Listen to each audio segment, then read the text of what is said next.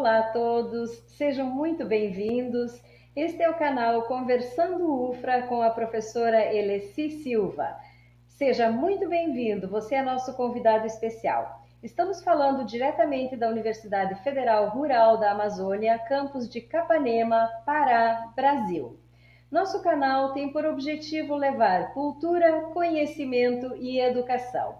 Se você ainda não está inscrito, inscreva-se, acione o sininho, receba as nossas notificações e venha você também ser Conversando UFRA. Hoje o nosso assunto é residência pedagógica, PIBID e os caminhos para a formação de professores a partir da perspectiva colaborativa. Todos nós sabemos a importância da educação, do processo de formação de professores e todos nós sabemos o quão difícil é esse trajeto. Para tanto, uma das grandes preocupações que as licenciaturas têm é na formação integral dos seus acadêmicos. Portanto, essa discussão se faz necessária e essa discussão é extremamente pertinente. Se você está chegando agora, não deixe de se inscrever no canal, deixe o seu like também e venha conosco. Uh, hoje nós vamos receber, então, para de, debatermos esse assunto, eu queria chamar no primeiro momento a representante da turma de licenciatura em Biologia da nossa Universidade Federal Rural da Amazônia, campus de Capanema, a senhorita Elisa Rocha Nogueira. Ela que estará conosco aqui e irá nos ajudar na mediação. Elisa, seja bem-vinda, minha querida. Obrigada, professora. Boa tarde a todos. Boa tarde. Prazer estar aqui. Da mesma forma. Uh, gostaria também de chamar o professor Ebson Pereira Cândido, ele que é diretor do campus de Capanema. Professor Ebson, seja bem-vindo, é um prazer recebê-lo. Boa tarde a todos, obrigado. Uh, obrigada, professor, pela sua presença. Uh, chamo também o professor Dr. Felipe Alex Santiago Cruz, ele que é doutor em educação e em, em ciências da, e matemática, mestre em educação, especialista em docência do ensino superior, licenciado em pedagogia, membro do núcleo de estudos sobre formação de professores e relações étnico-raciais da UFPA, pesquisador da formação de professores da educação básica e diversidade. É professor no nosso curso de licenciatura em biologia. Seja bem-vindo, professor Felipe. Muito obrigado, professora. Muito obrigado pelo convite, é uma honra. Chamo também a professora doutora Tainã Santana. Ela que é licenciada em Ciências Biológicas, licenciatura pela Universidade Federal de Sergipe, mestre em Ensino de Ciências e Matemática pela Universidade Estadual do Sudoeste da Bahia, é, doutora em Educação pela Universidade Federal de Sergipe e atualmente docente da nossa universidade orientadora da Residência Pedagógica Núcleo de Biologia Capanema. Professora Tainã, seja muito bem-vinda. Obrigada, pessoal. Boa tarde. Obrigada pela sua participação, professora. Eu que agradeço. Gostaria também de chamar a professora doutora Eulália Soares Vieira. Ela é doutora em Educação pela Universidade do Minho, em Portugal, e pós-doutoranda na mesma universidade. Uh, ela tem em toda a sua trajetória de vida profissional uh, ligada ao ensino e à formação de professores, trabalhando há mais de 30 anos com, como professora formadora de professores na educação básica, no antigo curso de magistério e ensino normal, na SEDUC do Pará e em cursos de licenciatura na Universidade Federal do Pará. Graduada em Pedagogia Atualmente exerce a função de coordenadora pedagógica da Escola de Aplicação da UFPA. É autora do livro Formação Colaborativa e Docência: As Possibilidades e os Desafios, publicado em 2020 em Portugal. Também é coautora do livro sobre o SOME, lançado em 2020. No sistema modular, atuou até o ano 2000 como professora das disciplinas pedagógicas do curso de magistério. Escrever poemas é um hobby para a autora. Né? Encontro aqui um ponto de convergência entre nós, professora. Né? e ela se inspira no amor que tem pela família e por escrever. Hoje ela está na Universidade do Minho, em Portugal, mas é paraense de raiz. Seja muito bem-vinda, minha querida professora Eulália. É um prazer imenso tê-la aqui conosco. E, e, eu gostaria agora, nesse momento, de passar a palavra rapidamente para a nossa querida Elisa Nogueira, que vai fazer uma fala em nome da sua turma. Elisa, é contigo, por favor.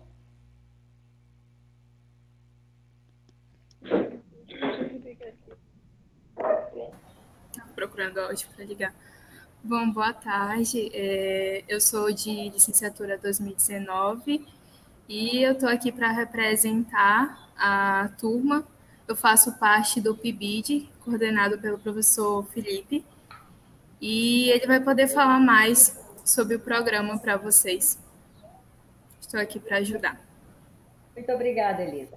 Nada. Professor Epson, eh, eu gostaria muito de ouvi-lo para dar abertura nessa nossa tarde de trabalho. Você, como diretor do nosso campus, como homem responsável por, por alavancar a nossa universidade aqui em Capanema, por gentileza. Bom, boa tarde né, a todos. A gente fica muito feliz aí também pelo convite, né, participar desse evento, ainda mais pela importância né, da residência pedagógica e do programa PIBID aqui para o campus Capanema, principalmente aí para os alunos de licenciatura, né, que a gente, em biologia, e essa convivência né, com as escolas municipais, estaduais, é antecipando né, essa vivência entre professor e aluno, o que eles vão enfrentar na carreira profissional. Então, esse evento a gente vê com bons olhos que só tem a agregar, principalmente né, para nossos discentes, e logo, logo, vão, quando eles entrarem no mercado de trabalho, vão estar bem mais preparados em função dessa residência e dessa bolsa, e aí a gente parabeniza os professores que, Felipe, professora Tainã e os demais que fazem parte né, desse, desse processo. E também a coordenadora, a professora Eleci, né, por estar tá fazendo esse evento, divulgando e discutindo mais sobre o assunto. Então, parabéns a todos e parabéns aos discentes também que fazem parte desses programas. Então, agradeço a todos. Obrigado. Muito obrigada, professor Edson. A sua ajuda tem sido essencial para que os nossos trabalhos venham se realizar aqui no âmbito da nossa universidade. E o projeto Conversando UFRA tem essa finalidade, de podermos levar à comunidade em geral uh, os conhecimentos gerados uh, no, dentro da, da, da, do, no, do nosso campo. Nós hoje temos a alegria e a satisfação de dizer que nós estamos em todos os estados brasileiros em todo o nosso querido Pará e também em vários outros países que têm acompanhado uh, com muito afinco o trabalho que nós estamos realizando aqui dentro da, do canal Conversando UFRA. É uma alegria muito grande. Muito obrigada, professor, pela sua presença. E de imediato eu gostaria de passar a fala, então, para nós iniciarmos os trabalhos dessa tarde, ao professor Dr. Felipe uh, Felipe Alex, ele que vai nos falar então uh, sobre o PIBID. Professor Felipe, por gentileza, uh, a fala é sua e a alegria é nossa.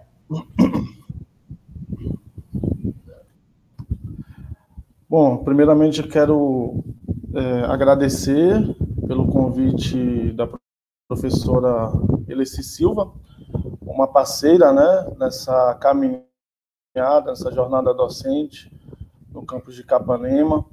Uma colega que acredito que já seja a terceira, a terceira oportunidade que a gente está fazendo uma interlocução é, no, nessa temática da formação de professores.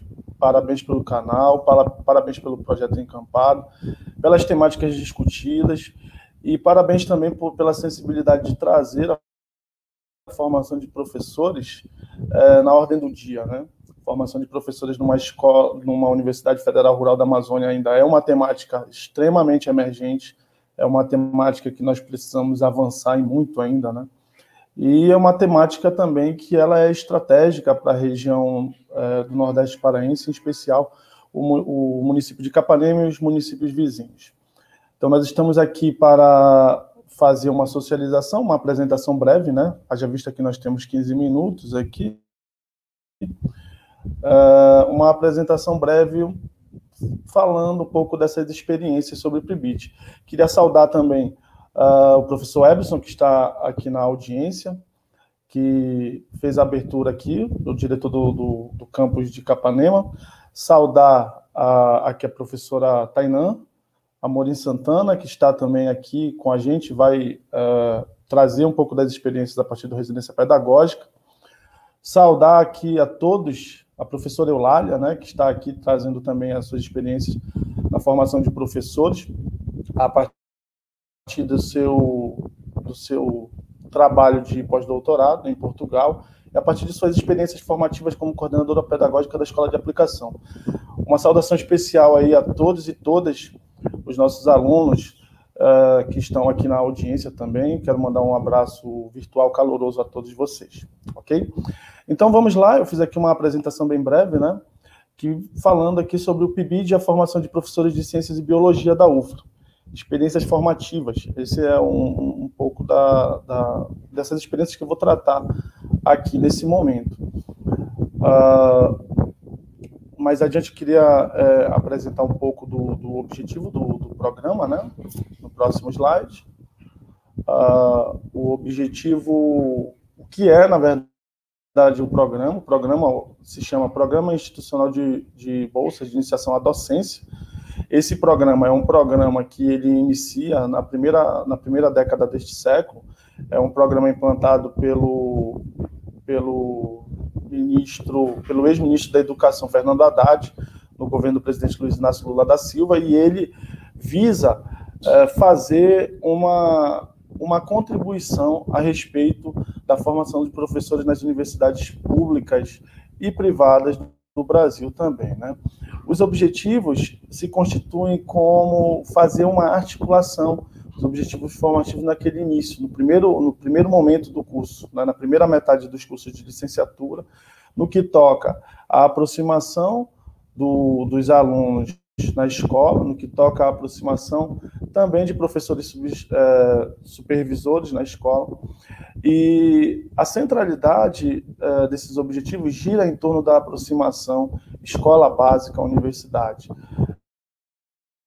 fator que muito é elemento de crítica por teóricos da educação no Brasil, onde é, acentuam que a universidade e a escola precisam caminhar juntas no sentido de formar professores com base nos problemas reais que a escola possui. Mas esses problemas eles não só nascem na escola, esses problemas são resultado de uma sociedade em extrema complexidade e o entendimento dessa complexidade é um capital que precisa ser engendrado, que precisa ser desenvolvido nos nos futuros professores em formação inicial.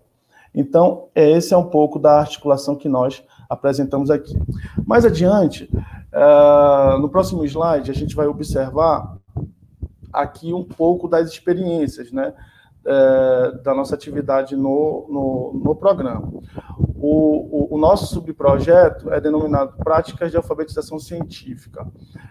É, eu busquei elaborar esse projeto com base em uma observação acerca do que a Base Nacional Comum Curricular ela traz no ensino de ciências como fatores estratégicos também.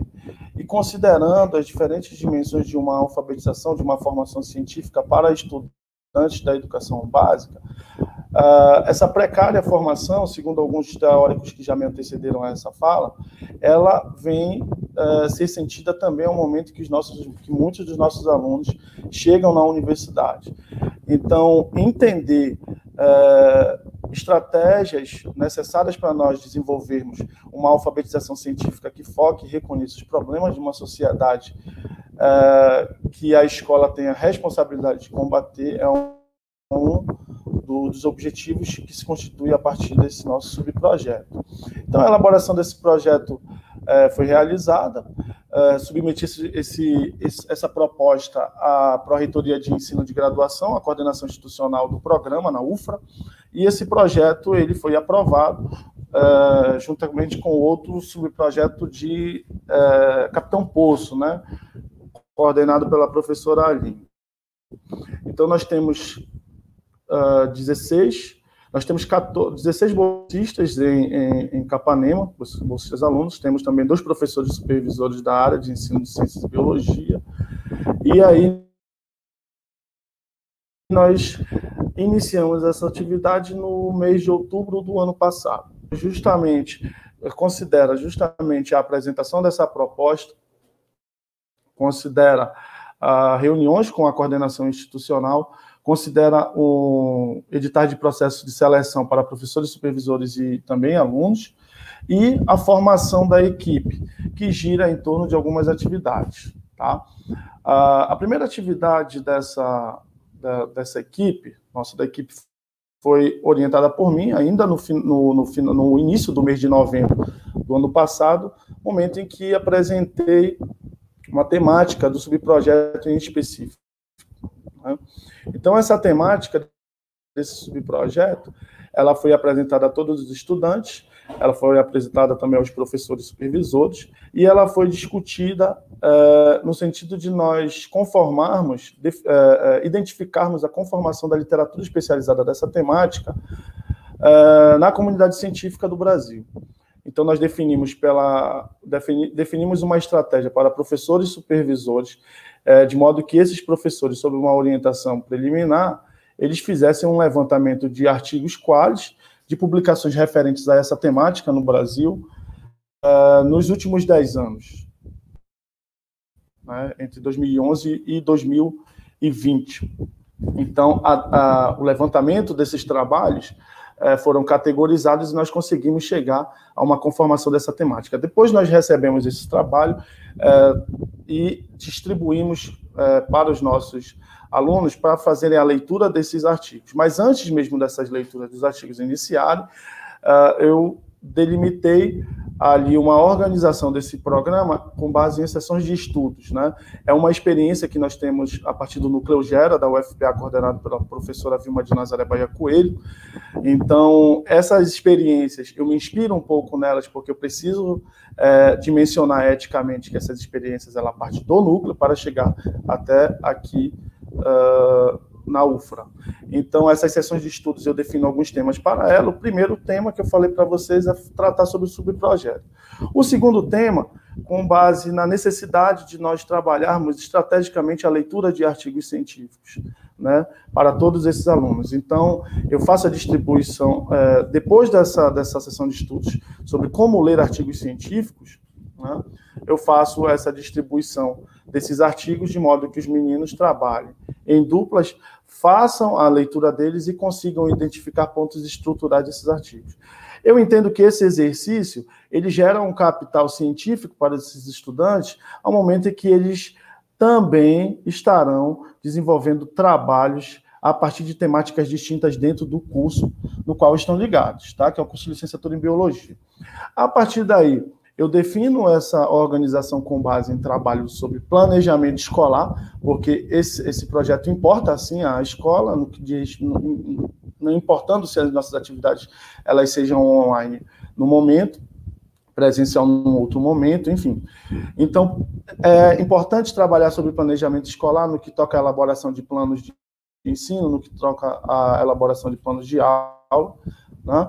E dou ali vazão para os professores supervisores, que são especificamente dessa área, é, trabalharem a elaboração de recursos didáticos com os meninos em uma sessão de estudo, apresentarem alguns desses recursos didáticos. Depois eu volto novamente, eu voltarei novamente para trabalhar a avaliação da aprendizagem, que nós, não, nós ainda não trabalhamos, mas é uma sessão de estudo que ela está é, contemplada no nosso planejamento. E, por fim, nós trabalharemos ali com técnicas voltadas a técnicas de pesquisa voltadas a entrevistas e questionários. O objetivo dessa última sessão de estudo é justamente você criar uh, possibilidades de orientação, porque uh, o nosso o, o subprojeto vai culminar com atividades de, de elaboração de produtos no que toca a artigos. Tá? Então, esse capital de, de, de sessão de estudos voltado a entrevistas e questionários, os protocolos éticos e o dimensionamento de toda, todo esse trabalho, ele é elemento aqui no nosso, na, no, no, nosso planejamento. No momento, nós estamos, nós estamos desenvolvendo trabalhos que o programa chama de imersão na escola. Essa imersão na escola ela se encontra sendo realizada de um modo online, de um modo remoto, onde esse grupo, é, onde esse grupo de 16 é dividido em dois grupos, sob a responsabilidade de professores e supervisores, que acompanham esses estudantes no trabalho também uh, de portfólio, no trabalho de podcast, no trabalho de cartilhas e etc. Uh, ah, essa imersão na escola ela vai até os próximos meses, quando o momento em que a gente vai iniciar o trabalho de orientação da produção final deste trabalho, com vistas à conclusão desse trabalho em março de 2022. Tá? Então, o cenário nesse momento é esse: os professores da escola básica, é, mês de julho, se encontram em, atividade, em atividades de férias, mas o programa ele não para, o programa ele está em atividades também uh, nesse atual momento, tá certo? No próximo slide, eu gostaria aqui de apresentar um pouco da nossa equipe para vocês. Vamos aguardar aqui passar. Tá? O coordenador de área é essa pessoa que vos fala. Uh, nós temos dois professores supervisores, que são professores da rede estadual de ensino no município de Capanema. Uh, e temos aqui os 16 participantes, né, todos com bolsa. Uh, a querida Elisa Rocha, que eu mando um, um abraço saudoso em nome de toda essa equipe aqui, a Yasmina Silva Araújo Galvão, a Bianca Monteiro, a Jamile Cristi Monteiro da Piedade, o Douglas Chaves, a Emily Alves, Glauciane Pereira, o Elo Wilson de Andrade Santana, o Carlos Matheus Ferreira Nunes, Márcia Janaína da Paixão Araújo, Emily Karina Nazaré, Alexandre César Pinheiro Vieira, Cleuma Maria Pereira Cardoso, Maria das Neves de Lima Araújo, Ronaldo Breno Ferreira Lima, Rosa Maria Nogueira Gomes. Eu mando um abraço para todos eles. É uma equipe que eu estou apresentando aqui. É uma satisfação trabalhar com essa equipe. Ok? Então, 14h27, faltando é, três minutos, eu me despeço agradecendo a professora Eleci pela oportunidade de trazer essas experiências aqui do PIBID. Um grande abraço a todos.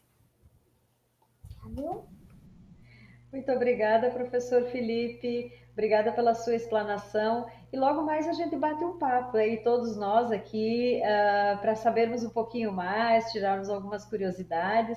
Aproveito para dizer para as pessoas que estão nos acompanhando, uh, se vocês tiverem perguntas, vão fazendo perguntas no chat para depois a gente poder uh, partilhar essas, essas questões que, que vocês levantam para nós, tá?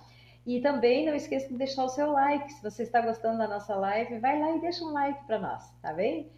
É, eu passo então a palavra para a professora doutora Tainã Santana, que vai nos apresentar uh, também a respeito da residência pedagógica. Professora Tainã, seja bem-vinda mais uma vez e a, a palavra é sua.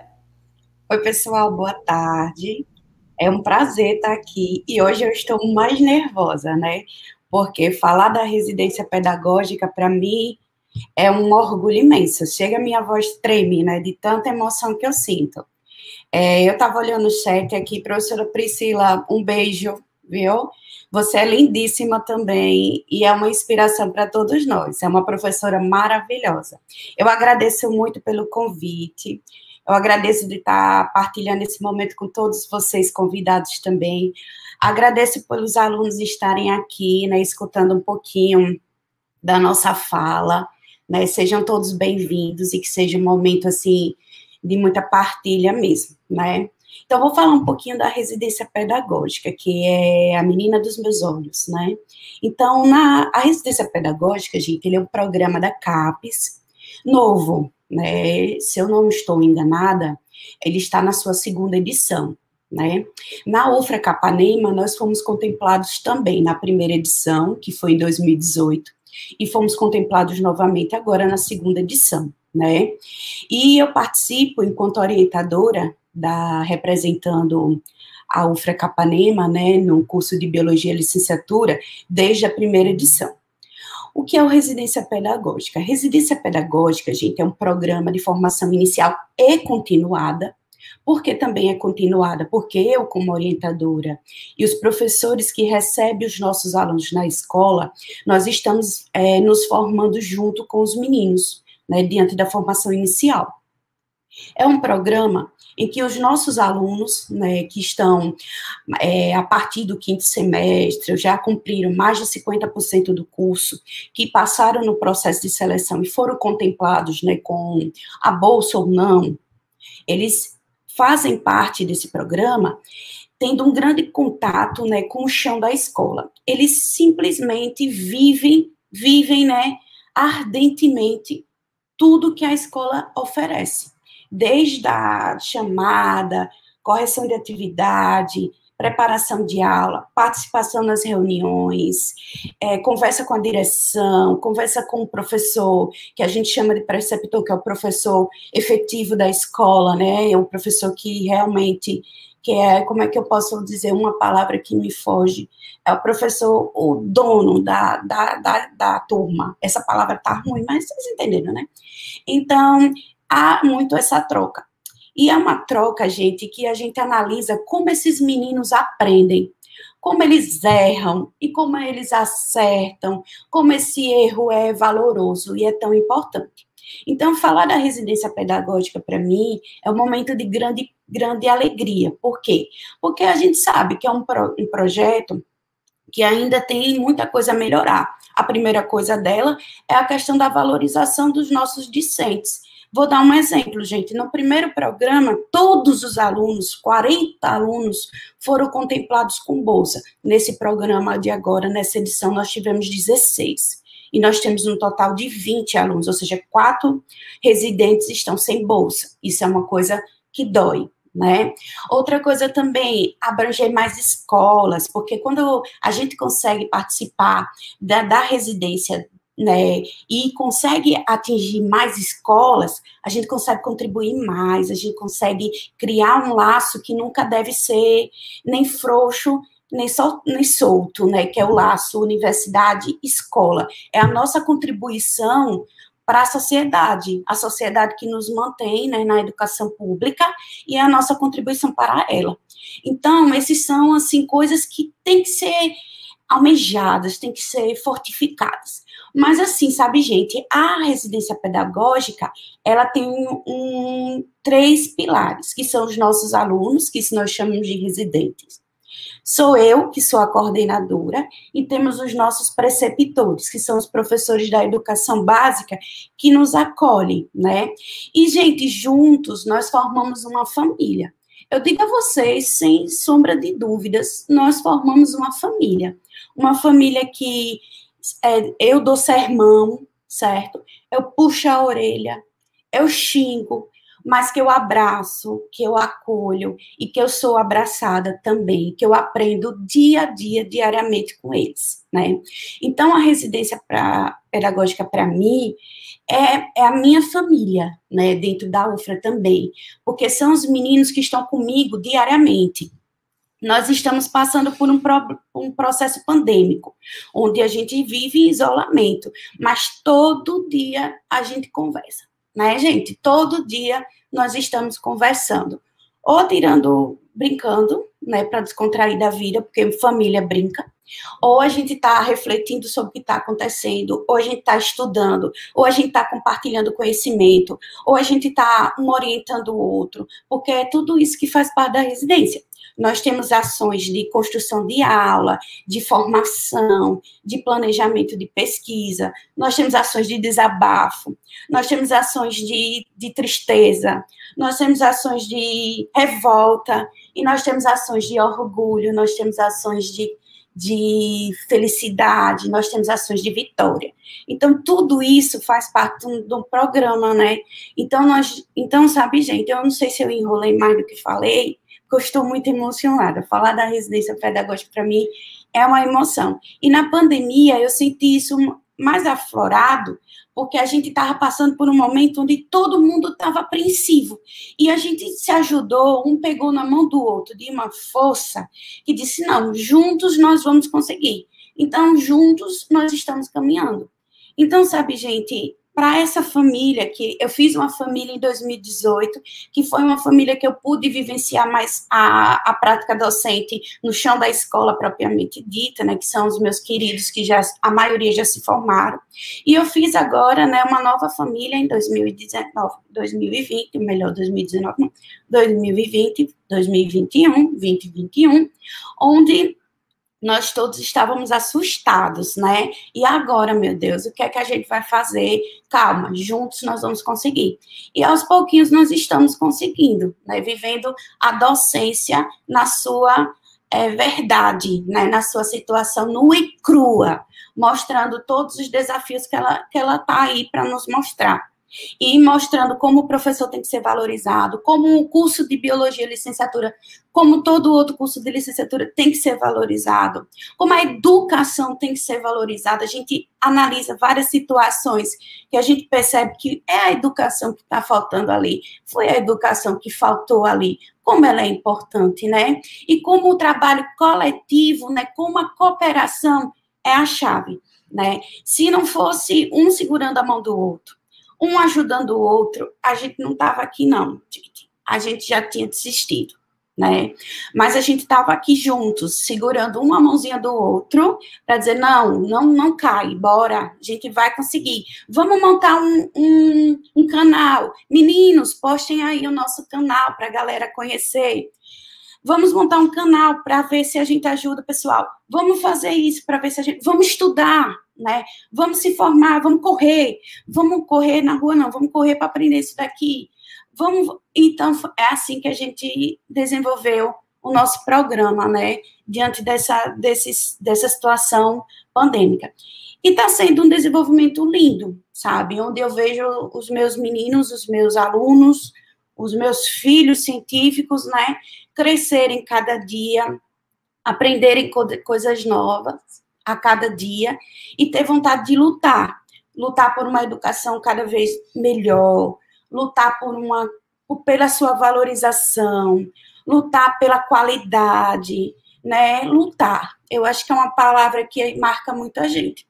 Então, sabe, gente, eu anotei aqui várias coisas, mas eu não falei a metade delas. Eu tenho um desejo enorme, sabe? Se, esse programa, ele é, é, o meu programa, é o programa que eu faço parte mais trabalhoso que eu já tive em toda a minha vida docente. Mas é o que eu mais, o que eu me realizo, porque eu vejo mudança, sabe? Eu vejo os meninos entrando ali é, acanhados, com medo, e eu, e eu vejo saindo é, heróis, assim, fortes, determinados, prontos, né? Prontos, entre aspas, porque pronto a gente não está nunca, mas bem formados. E isso não tem nada, dinheiro no mundo que pague. É tanto que o dinheiro, meu Deus, a bolsa da gente, gente, gente, gente, ela é dividida, né? Nós temos as bolsas dos orientadores, é dividida para que todo mundo pudesse participar porque o que importa de verdade é claro que, que a condição financeira ajuda, principalmente nessa situação né, que a gente está vivenciando. A gente fica muito preocupado com os nossos residentes, né, eles têm o, o gasto deles, tem a internet que tem que manter, tem o material que tem que manter, tem tudo isso. Mas assim, sabe, gente, a realização, o prazer em ver mudança, melhorias, ele é impagável. Então, o meu desejo, se alguém, se um, se um gênio da lâmpada parasse aqui e pedisse para eu fazer três desejos, pode ter certeza, dois eu ia fazer assim de cunho pessoal, claro, né? né? Eu ia pedir umas viagens, essas coisas, mas um, eu queria muito que a residência pedagógica se tornasse um projeto fixo dentro de uma universidade e que ele conseguisse abranger todos, né, dando condições para que esses meninos pudessem viver de maneira orientada, tivesse a oportunidade de errar mesmo, para aprender diante desse erro. Então, eu acho que esse seria o meu maior, maior, maior, maior desejo, né? Então, galera, eu vocês podem ver que eu sou muito fã desse programa, porque eu vejo eu vejo eles em vocês, né? Eu vejo mudanças, eu vejo melhorias e eu só tenho a agradecer. Eu agradeço demais a oportunidade de ser orientadora desse programa, né? Eu agradeço demais a oportunidade que o, que o Estado oferece em abrir as portas para receber os meus alunos, para receber a UFRA. Um grande abraço para o professor Mário e para a professora Leila, que são meus parceiros desde 2018, e eles, nós estamos juntos para o que der e vier. E o meu grande, grande abraço para minha família, né, que são os meus filhos residentes. Eu, eu gosto muito de todos, eu cuido de todos, eu brigo com todos, eu puxo a orelha muito, eu dou sermão à torta e à direita. Eles já sabem, a gente já tem até as figurinhas específicas para isso. Mas eles também sabem que tudo que eu faço é porque eu quero ver eles lá na frente, né, dentro do chão da sala de aula, dando o melhor e nos representando enquanto UFRA, né, gente? Então é isso, eu espero que vocês tenham entendido um pouquinho. Eu estou nervosa, gente, não é só vocês que ficam nervosos quando vão apresentar o seminário. Eu falo, estou me tremendo aqui. Mas é isso, gente. Eu espero que vocês tenham compreendido. Qualquer dúvida, podem perguntar, porque também eu tenho pouco tempo, eu também não fiz uma apresentação mais sistemática, né? Quis conversar com você, não sei se isso foi muito bom, né? Porque eu acho que eu me perdi mais do que encontrei. Mas é isso, gente. Professora, muito obrigada pela oportunidade de falar da residência pedagógica, de agradecer a todos os meus residentes, aos que passaram por mim também. Eu levo todos eles no meu coração, né? E aos que estão aqui comigo também. Tá bom, gente? Então é isso. Obrigada, professora Tainã por nos entregar de uma forma tão linda o seu coração aqui na sua fala. Eu acho que é exatamente isso que você fez, né? Você coloca a tua emoção, você coloca o teu amor por essa família, né, por esses filhos científicos, como você chama, e a gente percebe o quanto isso é verdadeiro nessa tua fala, né? É, é muito lindo, parabéns. E se eu recebesse também a visita do gênio da, da lâmpada, eu gostaria, além disso que você pediu, eu gostaria que todos os jovens tivessem a oportunidade de estar numa universidade, né? Que é isso que nós precisamos, de a educação abrangente, de uma educação universal, de uma educação verdadeira numa, numa universidade pública, gratuita, de qualidade, como é a nossa, né? Então, eu fiquei emocionada ao ouvir você falar, uh, colocando a alma, né? colocando a tua alma aqui na tua fala. Tá? Muito obrigada.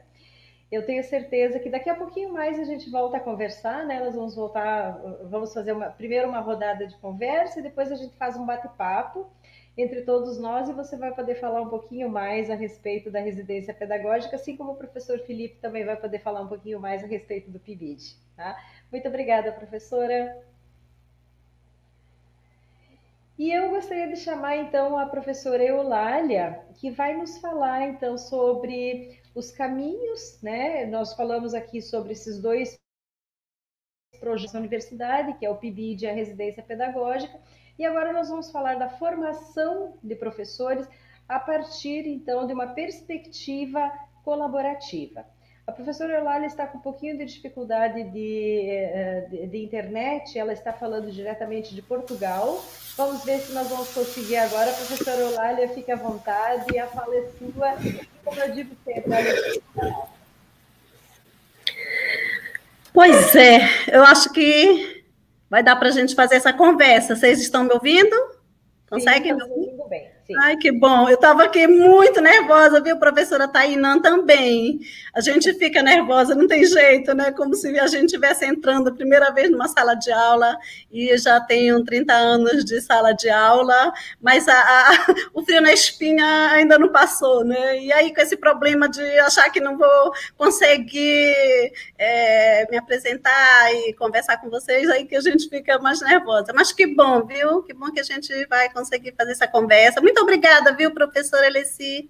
Pelo convite, né? Primeira coisa, eu gostaria de agradecer o carinho, né? E esse convite para estar aqui nessa conversa.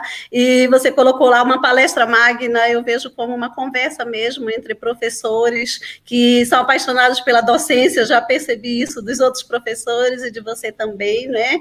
Então, assim, é um, é um papo legal, né? Sobre nossos sonhos, sobre os nossos anseios. Eu pesquiso a formação de professores e e Sou formadora de professores desde que eu comecei meu trabalho na SEDUC, né? Comecei dando aula no, no antigo magistério do sistema modular. E, assim, é uma paixão, né? Uma paixão formar professores, falar com professores, conversar com professores. Também falei em sala de aula com crianças, mas o que eu gosto mesmo é de estar no chão da escola fazendo esse trabalho com os professores. Né? E, e eu trago aqui para a gente conversar o meu livro, que é o livro Formação Colaborativa e Docência, as Possibilidades e os Desafios. Né? Esse livro foi resultado do meu pós-doutorado na Universidade do Minho, é o fruto desse pós-doutorado. E, e assim, esse tema da, da, da formação colaborativa é um tema que já vem sendo discutido há bastante tempo, né? pelo menos na década de 80, né? Paulo Freire já falava dessa, dessa questão de, de dessa cultura colaborativa da escola, dessa necessidade né? de transformar um pouco escolas e a formação, claro, né? Então, assim, então, assim, eu trago aqui uma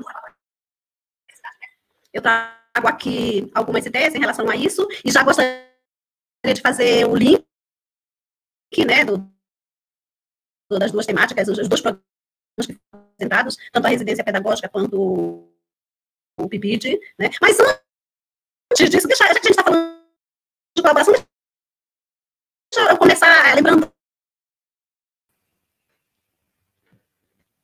Perde. Professora Eulália, uh, me parece que está travando bastante a sua fala.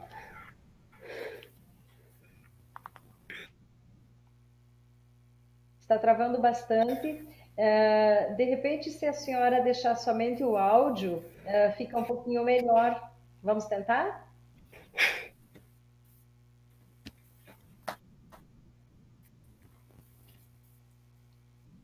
Oi, oi, professora, teve uma falha aí. Está travando oi? bastante, professora. É, está travando bastante a sua fala. De repente, talvez a senhora deixe o áudio. Pois é, eu já, eu já pelo WhatsApp, pelo celular também, eu percebi que está bem mais complicado. Então, eu acho que a gente vai falhar aqui e acolá, mas a gente vai tentar segurar essa conversa, né? Mas me diga, tá? É, agora mesmo apagou tudo. Então, então, faz o seguinte, professora, desliga a sua câmera e fica somente com o áudio, que a gente ouve a sua voz e vamos ver se vai, vai continuar travando. Ah, então pronto. Pode ser. Ah, então pronto. Vamos lá, qualquer coisa me diga, não é? Então, é assim, é, eu gostaria de trazer um pouquinho aqui, bem rapidamente, para a gente começar essa conversa sobre formação colaborativa, um pouquinho daquele poema do João Cabral de Melo Neto, né? Tá tecendo as manhãs, já que a gente falou de poema, e eu gosto muito de poema.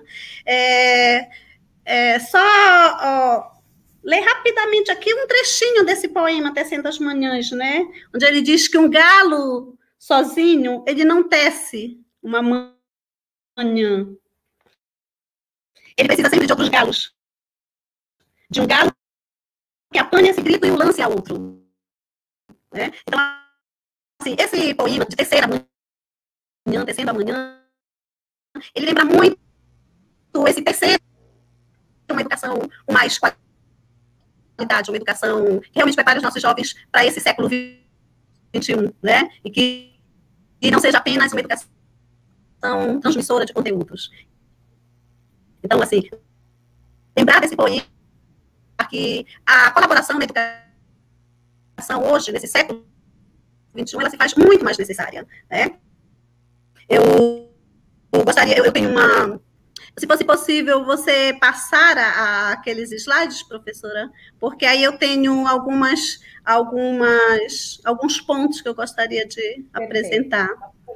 Então, assim, fazer essa relação entre a formação colaborativa e também a residência pedagógica. Primeiro, a gente vai conversar sobre a formação colaborativa, algumas ideias sobre isso, né?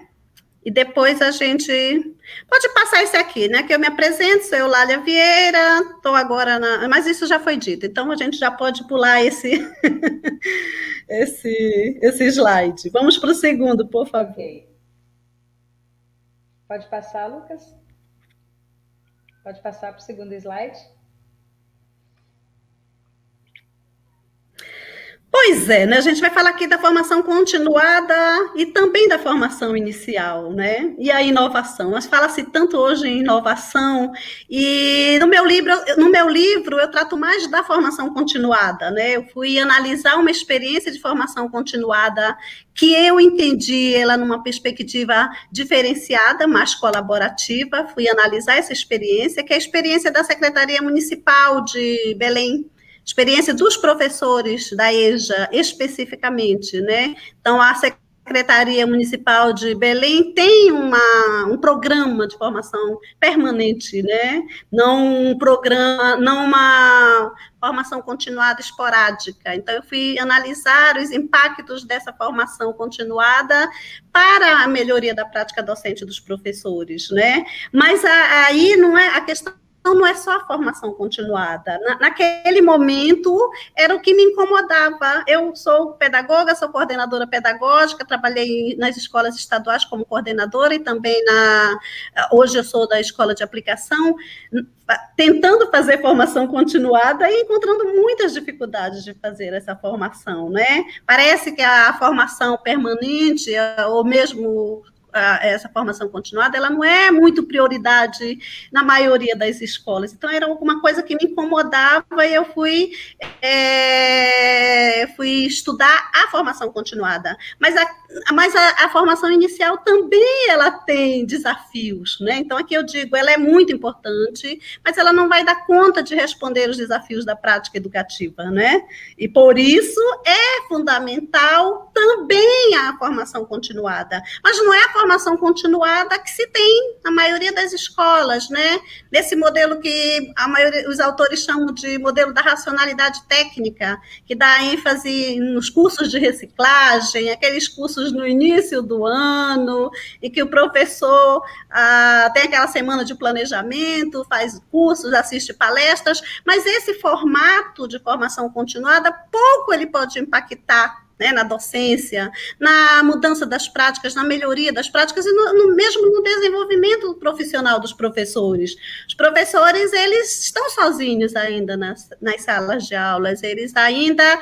É, ainda as escolas ela ainda tem uma cultura do isolamento profissional, é cada um na sua sala, não é? Eu fico muito feliz porque a gente está falando do, da residência pedagógica, está falando do PIBIT, que são programas que vêm para tirar um pouquinho esse, é, é, mudar um pouquinho essa cultura do isolamento docente, né, que adoece tantos professores e que, e que, e que desmotiva tantos professores e que é, desvaloriza, de certo modo, a nossa profissão docente. Né?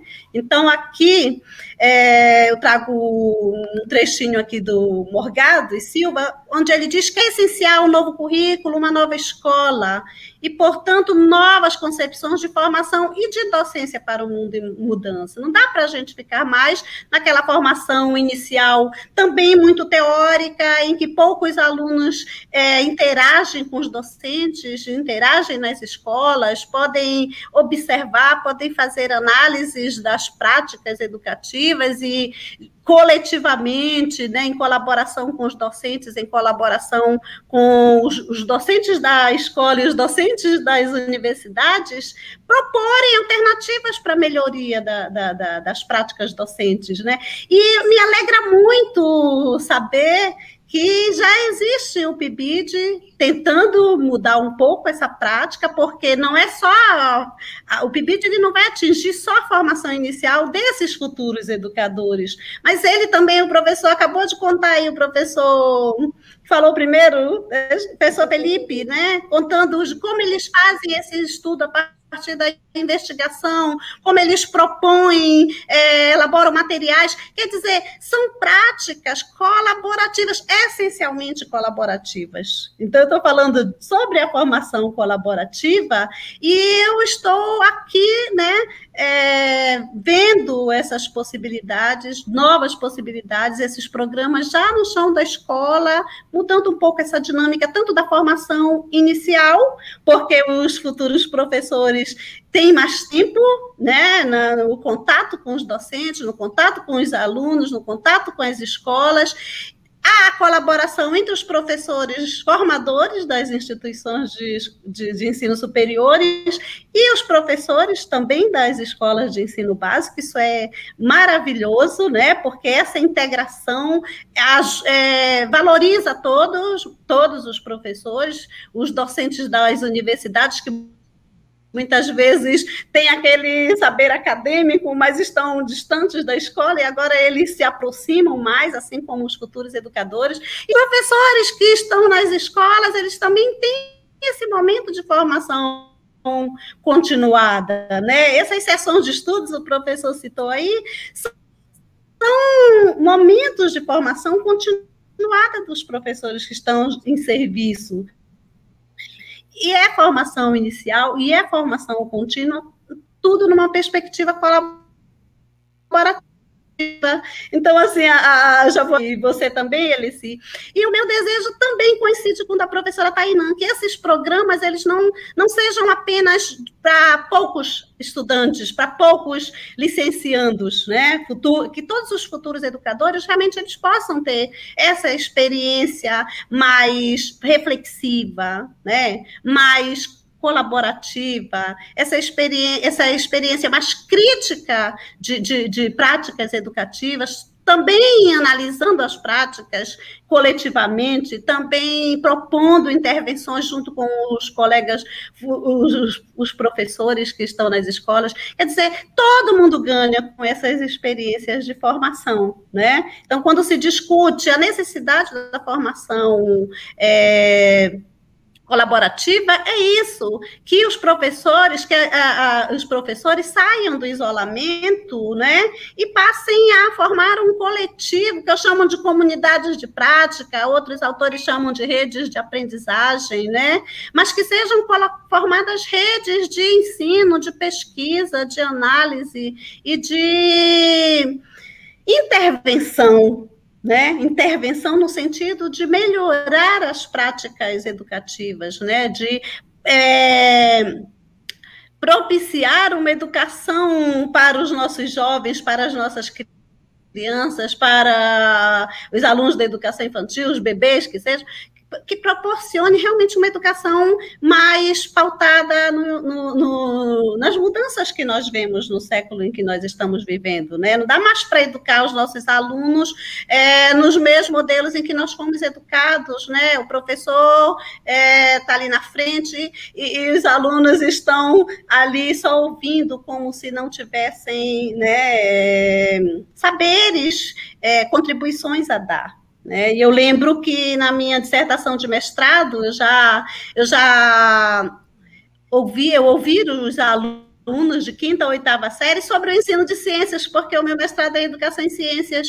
E eu me surpreendia muito com as respostas desses alunos sobre como eles gostariam de ter as aulas de ciências. E assim, cada, é, cada resposta que eles davam, assim, que combinava direitinho com os melhores autores sobre o ensino de ciências, gente. Então, assim, eles podem contribuir para melhorar. Nós precisamos ouvir esses alunos, precisamos ouvir os alunos que estão nas licenciaturas. Eles têm muito a contribuir com a prática dos professores que estão na escola. E vice-versa. É colaboração, é parceria, é diálogo, é planejamento coletivo de atividades, é, é observação das práticas e reflexão sobre essas práticas, né? Então, assim, no meu doutorado, eu quis olhar para as comunidades de práticas, que é, essa, é esse, esse espaço-tempo da formação colaborativa, né? E existem experiências muito relevantes em Campinas, principalmente, na Unicamp, sobre a, essa, essa formação nas comunidades, a escola como comunidades de prática, ou seja, como espaço, tempo, não só de trabalho do professor, mas também de formação continuada, né?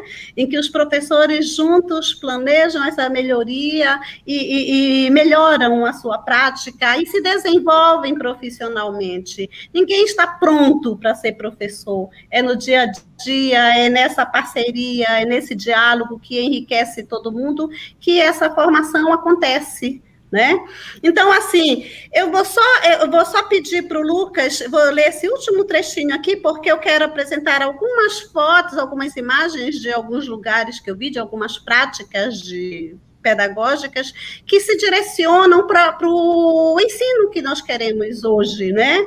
E essa inovação educativa ela está sempre relacionada com a contextualização dos conhecimentos, com a flexibilização, com a autonomia curricular e com a articulação dos conhecimentos. Então, a inovação hoje ela, ela baseia, ela baseia-se praticamente nessas palavrinhas, né? São palavras que a gente discute muito, mas que muitas vezes estão distantes das salas de aulas.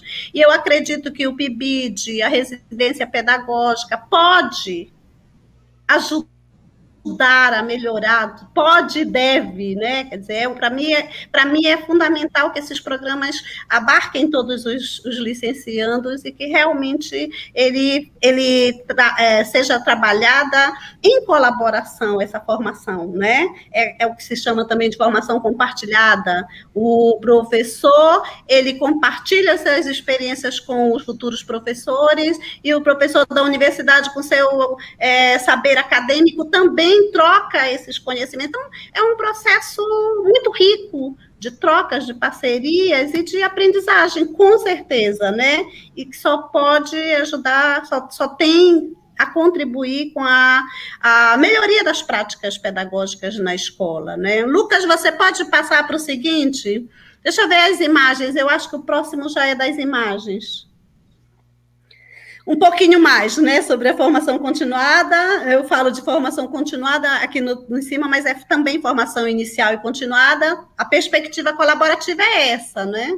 Ele, ele passou um pouquinho. Bota de novo lá, então, tá, Lucas, por favor. Depois a gente pula esse aqui e vai para as imagens, tá bom? Pode ser, Lucas? Isso. Só para fechar um pouquinho, o que, que é essa formação colaborativa? O que, que é essa perspectiva colaborativa de formação inicial e continuada? Ela é baseada na reflexão. Ela é baseada nas trocas de experiências e de momentos de planejamento coletivo das práticas educativas, a partir das questões específicas das escolas e em pequenos grupos, ou por horário, ou por componente curricular, ou por modalidade tem um poder maior de transformar e de permitir a inovação educativa e, claro, de garantir as aprendizagens de todos os alunos, como também o desenvolvimento profissional dos professores. Quando a gente fala em inovação, a gente não está falando na inovação pela inovação, a gente está falando, pela, tá falando de uma inovação que ajude, que garanta a aprendizagem de todos os alunos, que inclua a todos. Não é isso? Não é aquela, aquela educação que exclui, não é aquela educação que, em que os alunos passam sem ter uma base mínima, não é? Então, assim, essa perspectiva colaborativa, o objetivo é realmente é, garantir essa aprendizagem de todos. Então, assim, todas as experiências que se vê hoje, algumas no Brasil, mas muito mais fora do Brasil, eu já fiz um estágio doutoral no Canadá e também viajo e ando pelas escolas de Portugal, agora com a pandemia não pude fazer isso, mas as experiências docentes, as práticas educativas, elas se dão nesse, nesse, nesse sentido, né, da contextualização, do, da, da, colaboração, os alunos colaborando entre si. Por isso eu queria pedir para o Lucas avançar um pouquinho, pular o próximo e mostrar as imagens, tá, Lucas? Algumas imagens, três imagenzinhas, só para ilustrar um pouco do que, que a gente fala. Quando a gente fala em formação colaborativa, a gente está querendo defender o ensino colaborativa um ensino colaborativo, uma docência colaborativa, que os alunos aprendam em colaboração. Se o professor não aprende colaborativamente, como é que ele vai é, transformar a sua sala de aula numa sala de aula colaborativa? Né? Então, aqui, né, essa experiência é uma escola em Quebec, no Canadá, de crianças pequenas, na zona rural de Quebec, em que os alunos é, manipulam robôs e resolvem problemas, colocam os robôs para funcionar a partir de uma interpretação do manual colaborativamente. Né? Os professores eles funcionam como mediadores realmente desse conhecimento. Os alunos escrevem, mas não é não é algo que aparece ali o robô para vocês. Não, tem toda uma discussão sobre. Eu lembro dessa aula que eu acompanhei, em que a professora discutia com os alunos se os robôs se eles é, substituiriam os humanos. A discussão começou por aí. Depois foi se construir o robô, foi se colocar o, o robô para caminhar, né, fazer ele funcionar. Mas é, havia toda uma discussão sobre a, a, questão dos robôs, né, que a gente discute também hoje. Será que a tecnologia substitui o professor? E os robôs, eles conseguem substituir os humanos? Então, são projetos colaborativos feitos por professores e por alunos, e, e em que eles estudam, que eles é, aprendem juntos, né? Fazem questões, respondem essas questões no grupo, com o professor ali mediando esse conhecimento. Pode passar outra, outra imagem, Lucas, por favor?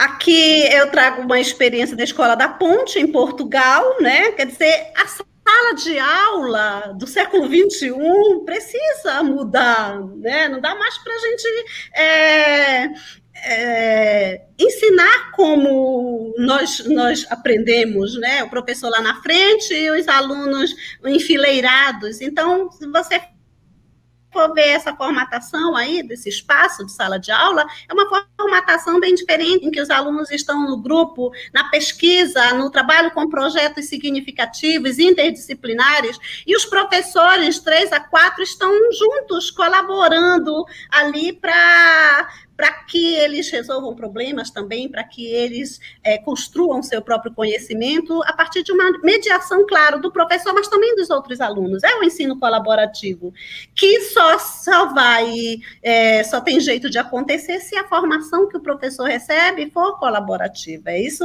é esse o ponto que eu quero defender, né? Para que mude a formação inicial, para que mude essa formação é, continuada que se faz hoje nas escolas, escolas, a colaboração ela é fundamental, né? A professora Tainã acabou de dizer, né? É fundamental essa parceria, esse diálogo, essa análise das práticas. Então não dá mais para se falar em formação inicial naquela perspectiva do professor é, dos conhecimentos, da, da, aprendizagem de conhecimentos teóricos apenas. São importantes? São. Mas, além desses conhecimentos teóricos, existem outros conhecimentos né, são os conhecimentos da prática profissional, são os conhecimentos é, científicos, são os quer dizer, tecnológicos, quer dizer, são vários conhecimentos que precisam estar articulados nessa formação, tanto na inicial quanto na formação contínua, né, na formação contínua. Então, a Escola da Ponte, ela tem uma outra dinâmica também, né, eu trago aí algumas experiências, alguma uma, uma imagem dela, os alunos estão sempre nos grupos, com a mediação da tecnologia e dos professores, e entre nos grupos, fazendo, né, resolvendo problemas, é, estudando os temas, e o professor está ali como um mediador, alguém que dá aquela aulinha na frente, digamos assim, quando um grupo realmente tem uma dificuldade em determinadas temáticas. Então, o professor ele é chamado a colaborar, ele é chamado a tirar uma dúvida, esclarecer, mas os alunos aí são muito autônomos né? Eles estão ali num grupo é, autonomamente resolvendo problemas, elaborando projetos. Então, assim, é uma experiência que é, é a experiência que a gente chama, chamaria de inovadora, não no sentido de, da inovação pela inovação, mas no sentido de preparar esses jovens para serem cidadãos do século XXI, né, para saberem resolver os problemas que, que se defrontam né, nas suas vivências. Então, é por aí. Mais uma outra, tem mais uma outra imagem, Lucas, por favor, que é ainda uma outra imagem lá de, do Canadá. É uma escola de ensino secundário no Canadá, né, que, que eu visitei, em que os alunos também trabalham, tendo como mediação a tecnologia, mas o grupo, né, que é colaborativo, e os professores também. Então, assim, são é, é, imagens que eu trouxe só para dizer que não é o ensino, a, a formação colaborativa para nada, mas é a formação colaborativa, interdisciplinar, dialógica, reflexiva, investigativa, para que o ensino seja também dessa forma, né? Então, é, é, mudar a formação inicial, é melhorar essa formação inicial, é melhorar essa formação continuada, para que a sala de aula melhore, para que os alunos tenham garantias de uma aprendizagem mais é, adequada à nossa contemporaneidade, tá? Lucas, pode avançar, Lucas, por favor. Já estou terminando. Está me ouvindo, professora Eleci? Está tudo certo? Sim, está tudo certo. Está perfeito, professora. Perfeito. Tá bom. Essa imagem pode pular, ainda é do, do, do, Canadá, mas assim, olha, os alunos em grupo novamente, a tecnologia ali, os professores ficam ali circulando pela sala e, e, é, é colaborativo, é o ensino colaborativo, é o ensino significativo, porque ele é baseado na interdisciplinaridade, de, na, na, na, discussão de problemas é, complexos, mas sem a fragmentação, em que as áreas, em que as disciplinas colaboram para resolver os problemas, para buscar soluções, para apontar é, soluções para esses problemas, e também, claro, os alunos acabam é, aprendendo, construindo conhecimentos bem mais sólidos e bem mais significativos, né? Pode, pode passar, Lucas, por favor. Aí eu venho falar o porquê. Por que o ensino colaborativo, né? Já, já dei um já, já adiantei alguma coisa, mas aqui eu trago um pouquinho do referencial teórico sobre essa necessidade de as escolas serem comunidades de práticas. O que, que são essas escolas?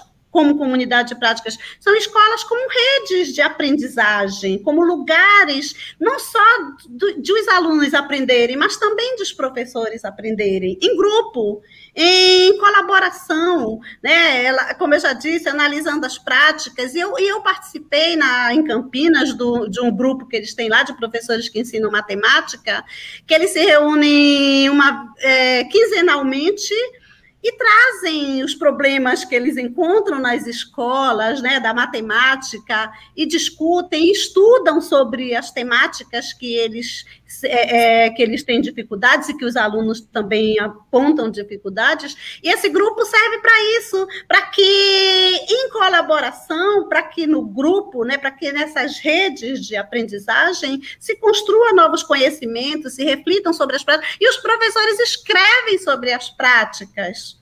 Eu acredito que a, a, a, o PIBID e a a residência pedagógica, esses alunos que fazem parte, né, eles têm muito a escrever sobre essas experiências, que são experiências bem significativas, refletir sobre o que eles veem nas salas, refletir sobre as propostas de intervenção, é, escrever sobre essas propostas de intervenção. Então, assim, o professor da escola básica, ele precisa escrever sobre as suas práticas, né? Então, assim, quando a residência pedagógica e o PIBID direciona esses futuros professores para uma prática diferenciada de escrita é, da sala de aula, digamos assim, né, de escrita do que eles veem, eu tenho certeza que esses professores, eles serão futuros professores pesquisadores, que não vão parar nunca de aprender, que não vão parar nunca de estudar, que vão olhar para a sala de aula como um espaço de investigação e de intervenção para melhor. Né? Que é isso que a gente precisa. A mudança ela não acontece de uma hora para outra, né? É um processo, ela é um processo, mas ela vai acontecer, ela vai, vai ser muito mais fácil de acontecer se os professores estiverem no diálogo, se estiverem é, nesse processo participativo e, e, de escrita do que eles fazem e como eles fazem e buscando outras formas de fazer. Então, é isso que faz com que esse processo de formação nas escolas seja colaborativo, né? Essa parceria entre os professores. E o professor lembrando que o professor Felipe também falou da, da BNCC, a BNCC ela vem agora colocar a, o trabalho não mais por disciplinas. Isso já é uma discussão bem antes da BNCC, com os parâmetros já se falava em trabalhar por áreas de conhecimento, mas a BNCC ela vai trazer isso como quase uma, uma, uma, uma obrigatoriedade, né? As disciplinas não podem mais se isolar, o trabalho precisa ser feito por áreas de conhecimento. É o que a gente precisa fazer, né? É o que a gente precisa agora é, aprender a fazer. Eu estou apresentando hoje, inclusive, eu estou num evento que está acontecendo lá na Universidade de Oxford, mandei um trabalho e estou falando dessa integração curricular como uma possibilidade que precisa ser trabalhada desde a formação inicial. Como é que o professor vai ser um professor interdisciplinar se na formação não se garante esse exercício desse trabalho interdisciplinar? E eu ouvi professores que me diziam exatamente isso, eu estou apresentando uh, nesse evento. Nunca, nunca fizemos nenhum trabalho interdisciplinar na, na formação inicial já tivemos uma disciplina. Teve uma professora que disse: já tivemos uma disciplina é, na formação inicial que falava da interdisciplinaridade, mas nós nunca fizemos nenhum trabalho interdisciplinar. Ou seja, a formação continuada, a formação inicial precisa avançar nesse sentido, não só por conta da lei Acho que nenhuma lei consegue mudar os processos de ensino, de aprendizagem, né? Mas os professores podem devem né, transformar a escola, né? E também as secretarias precisam promover estruturas em que os professores se encontrem. A SEMEC de Belém já faz isso. E eu acho que agora, com a volta do Edmilson, vai melhorar muito, não é isso?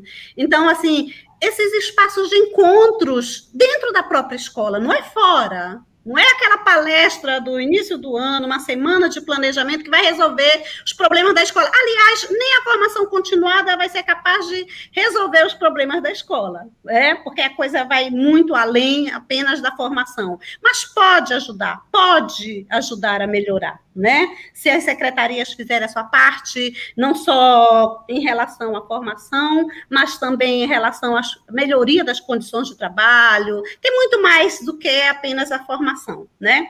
Então eu digo, eu trago aqui o Paulo Freire, inclusive, justificando essa necessidade da, da escola como esse espaço colaborativo. Ele falou de aprender em comunhão. Nós não aprendemos solidar, solitariamente nós aprendemos solidariamente. Os homens, eles aprendem em comunhão, né? Está aqui ele dizendo: ninguém educa ninguém, ninguém educa a si mesmo. Os homens se educam entre si, mediatizados pelo mundo. O mundo é essa prática que está ali né? Então, é a partir dessa, dessa conversa, dessa, dessa solidariedade, parceria, diálogo, é que as coisas podem ser melhoradas, podem ser transformadas. É um trabalho permanente, não é um trabalho é, que, é, é, que se dá apenas na formação inicial, né? A formação inicial tem desafios, precisa melhorar, precisa.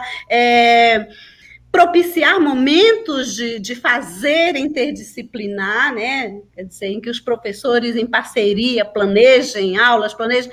A residência pode muito bem, a residência pedagógica, o PIBID pode muito bem trazer isso e já traz. Eu já vi algumas experiências, inclusive na escola de aplicação que a gente é campo de estágio, já tenho visto acontecer algumas experiências muito boas de parcerias. Precisa melhorar? Precisa Precisa, porque nem sempre há esse acompanhamento daquele residente, já passei por isso, e às vezes é a coordenação pedagógica que está dizendo para ele: olha, Olha, a gente está com esse problema, os alunos da matemática estão com essa dificuldade, olha as notas aqui da matemática. Como é que a gente pode é, levantar essas notas, melhorar essa aprendizagem dos alunos? Como é que a gente pode intervir nesse, nesse, nesse problema de avaliação do ensino da matemática? Às vezes, cabe aos coordenadores pedagógicos, que não tem nada a ver com a residência pedagógica, mas acabam fazendo esse papel porque muitas vezes não tem esse acompanhamento, né? Nós já, já tive essa experiência de ver e de, de, de acompanhar o trabalho dos residentes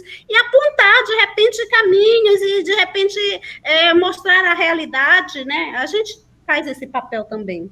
Então, assim, não é a formação inicial que vai dar conta de todos os desafios, mas ela precisa melhorar, e também a formação continuada, ela precisa e deve melhorar. Nesse sentido do que os professores já estão fazendo na residência pedagógica. E, infelizmente, a residência pedagógica, o PIBID, são práticas é, que não atingem a todos os futuros professores, que o meu sonho, viu, professora Tainã, também seria esse, né? Que fosse realmente expansivo a todos os estudantes das licenciaturas.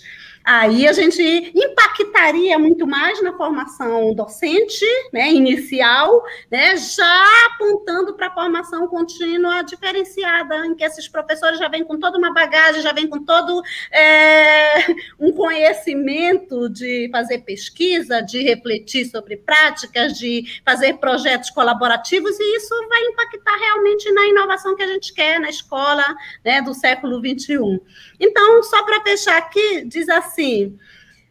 Como um processo de trabalho permanente, a formação inicial e continuada não se restringe à acumulação de cursos, conhecimentos ou técnicas, mas exige um trabalho de reflexão crítica, e a reconstrução permanente das identidades pessoal e profissional dos indivíduos que nela participam. Eu estive a ler algumas experiências de depoimentos de alunos que participavam de residência pedagógica e muitos diziam: foi agora no PIBID, o PIBID começa no início, né? O PIBID geralmente é o aluno ali nos primeiros dois anos que ele participa do PIBID, né? A residência já é mais para o final. E os alunos dizendo, é, foi a partir do PIBID que me deu muito mais vontade de ser professor. Foi conhecendo os desafios da escola e aprendendo e trocando que é, eu, me, eu me, me vejo como um professor, né? E um professor pesquisador, um professor diferenciado. Bacana, é isso que a gente quer, é isso que a gente sonha para a formação inicial, né? Que ela é, encaminhe esses futuros educadores para uma prática que é essa prática colaborativa. Aí eu termino dizendo que as escolas precisam romper com o isolamento profissional e apostar em culturas colaborativas. Está na hora, está mais do que na hora né, da coisa é, ferver, né, de, da, das parcerias, de, de, de um galo é, lançar aquele grito para o outro galo e a gente fazer a coisa coletivamente, né? E assim, é por aí que a gente que as mudanças vão se dar. É a partir do momento em que os sujeitos em, dis, em discussão, ah, em diálogo, é, solidariamente construírem um amanhã diferente, né? Esse tecer esse amanhã diferente, tecer essa educação que nós queremos, que todos nós desejamos, né? Eu digo assim, eu tenho 30 anos, mas eu ainda sonho muito com essa escola que faz o, o olho do aluno brilhar, né? Ai, meu Deus! Assim, é, é, é, acho que a gente que é apaixonado, a gente quer ver o aluno gostar da escola, a gente quer ver o professor gostar da escola. Né? Não estar ali apenas por causa do salário, mas porque ele se sente importante, ele se sente valorizado, ele se sente é, aquele profissional que pode é, ajudar a, nas mudanças sociais que a gente tanto precisa, né? Falta um, falta um slide, Lucas, pode passar? Acho que a gente já, acho não, já estamos terminando, né? Eu só vou voltar um pouquinho aqui na a questão mais do, do, do de, ainda dessa importância, né? É, a COP, que, a COP que eu chamo aqui, que eu trago no meu livro, é a comunidade de prática, né? O Dario Fiorentini, lá em Campinas, ele tem uma comunidade de prática de professores de matemática, que foi essa que eu fui visitar e me apaixonei e quis trazer isso para o meu doutorado, né? Então, alguns autores chamam de comunidade de aprendizagem profissional. No Canadá, o termo é esse, é CAP, não é COP. No Brasil, ainda é um termo bem desconhecido, ainda está muito é, quem essa discussão, né, sobre comunidade de aprendizagem, as escolas, como esses espaço-tempo de aprendizagem coletiva, tanto para professores quanto para os estudantes. Então, eu coloco aqui: a complexidade atual obriga a tratar os professores como membros de um grupo, com um papel coletivo, e a questionar seus hábitos e suas competências no espaço da equipe, da escola e do espaço propriamente pedagógico e didático. Ou seja, tem que ser uma escola colaborativa, em que os grupos se juntem, tenham tempo, tenham é, estrutura para se reunir, pelo menos quinzenalmente, que tenha um programa é, de formação permanente, né? Que a, a, formação não aconteça esporadicamente, só no início do ano. É muito triste, mas ainda é a realidade que a gente vê na maioria das escolas, né? E eu acredito que o PIBID, a residência, pode dar uma sacudida, já está sacudindo. Tanto que a, o PIBID era para ter terminado na gestão da Dilma, né?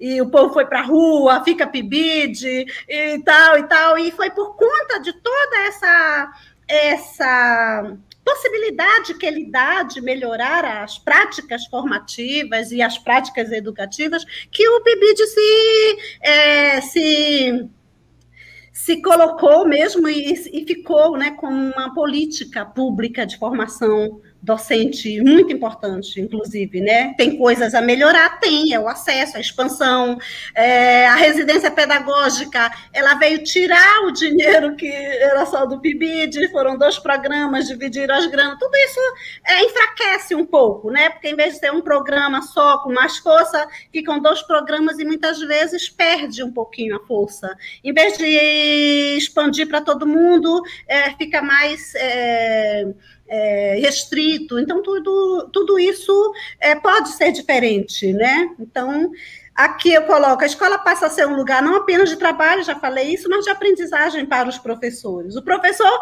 ele precisa aprender também na escola, não só trabalhar precisa ter esse tempo de convívio coletivo, de discussão, de ideias, de estudo. Achei bacana quando o professor falou das sessões de estudo, sobre planejamento, sobre avaliação e tal, e de montagem de, de, de, de recursos de dados. Esse tempo precisa ser dado, essas estruturas dos horários precisam ser modificadas, ou seja, não é fácil.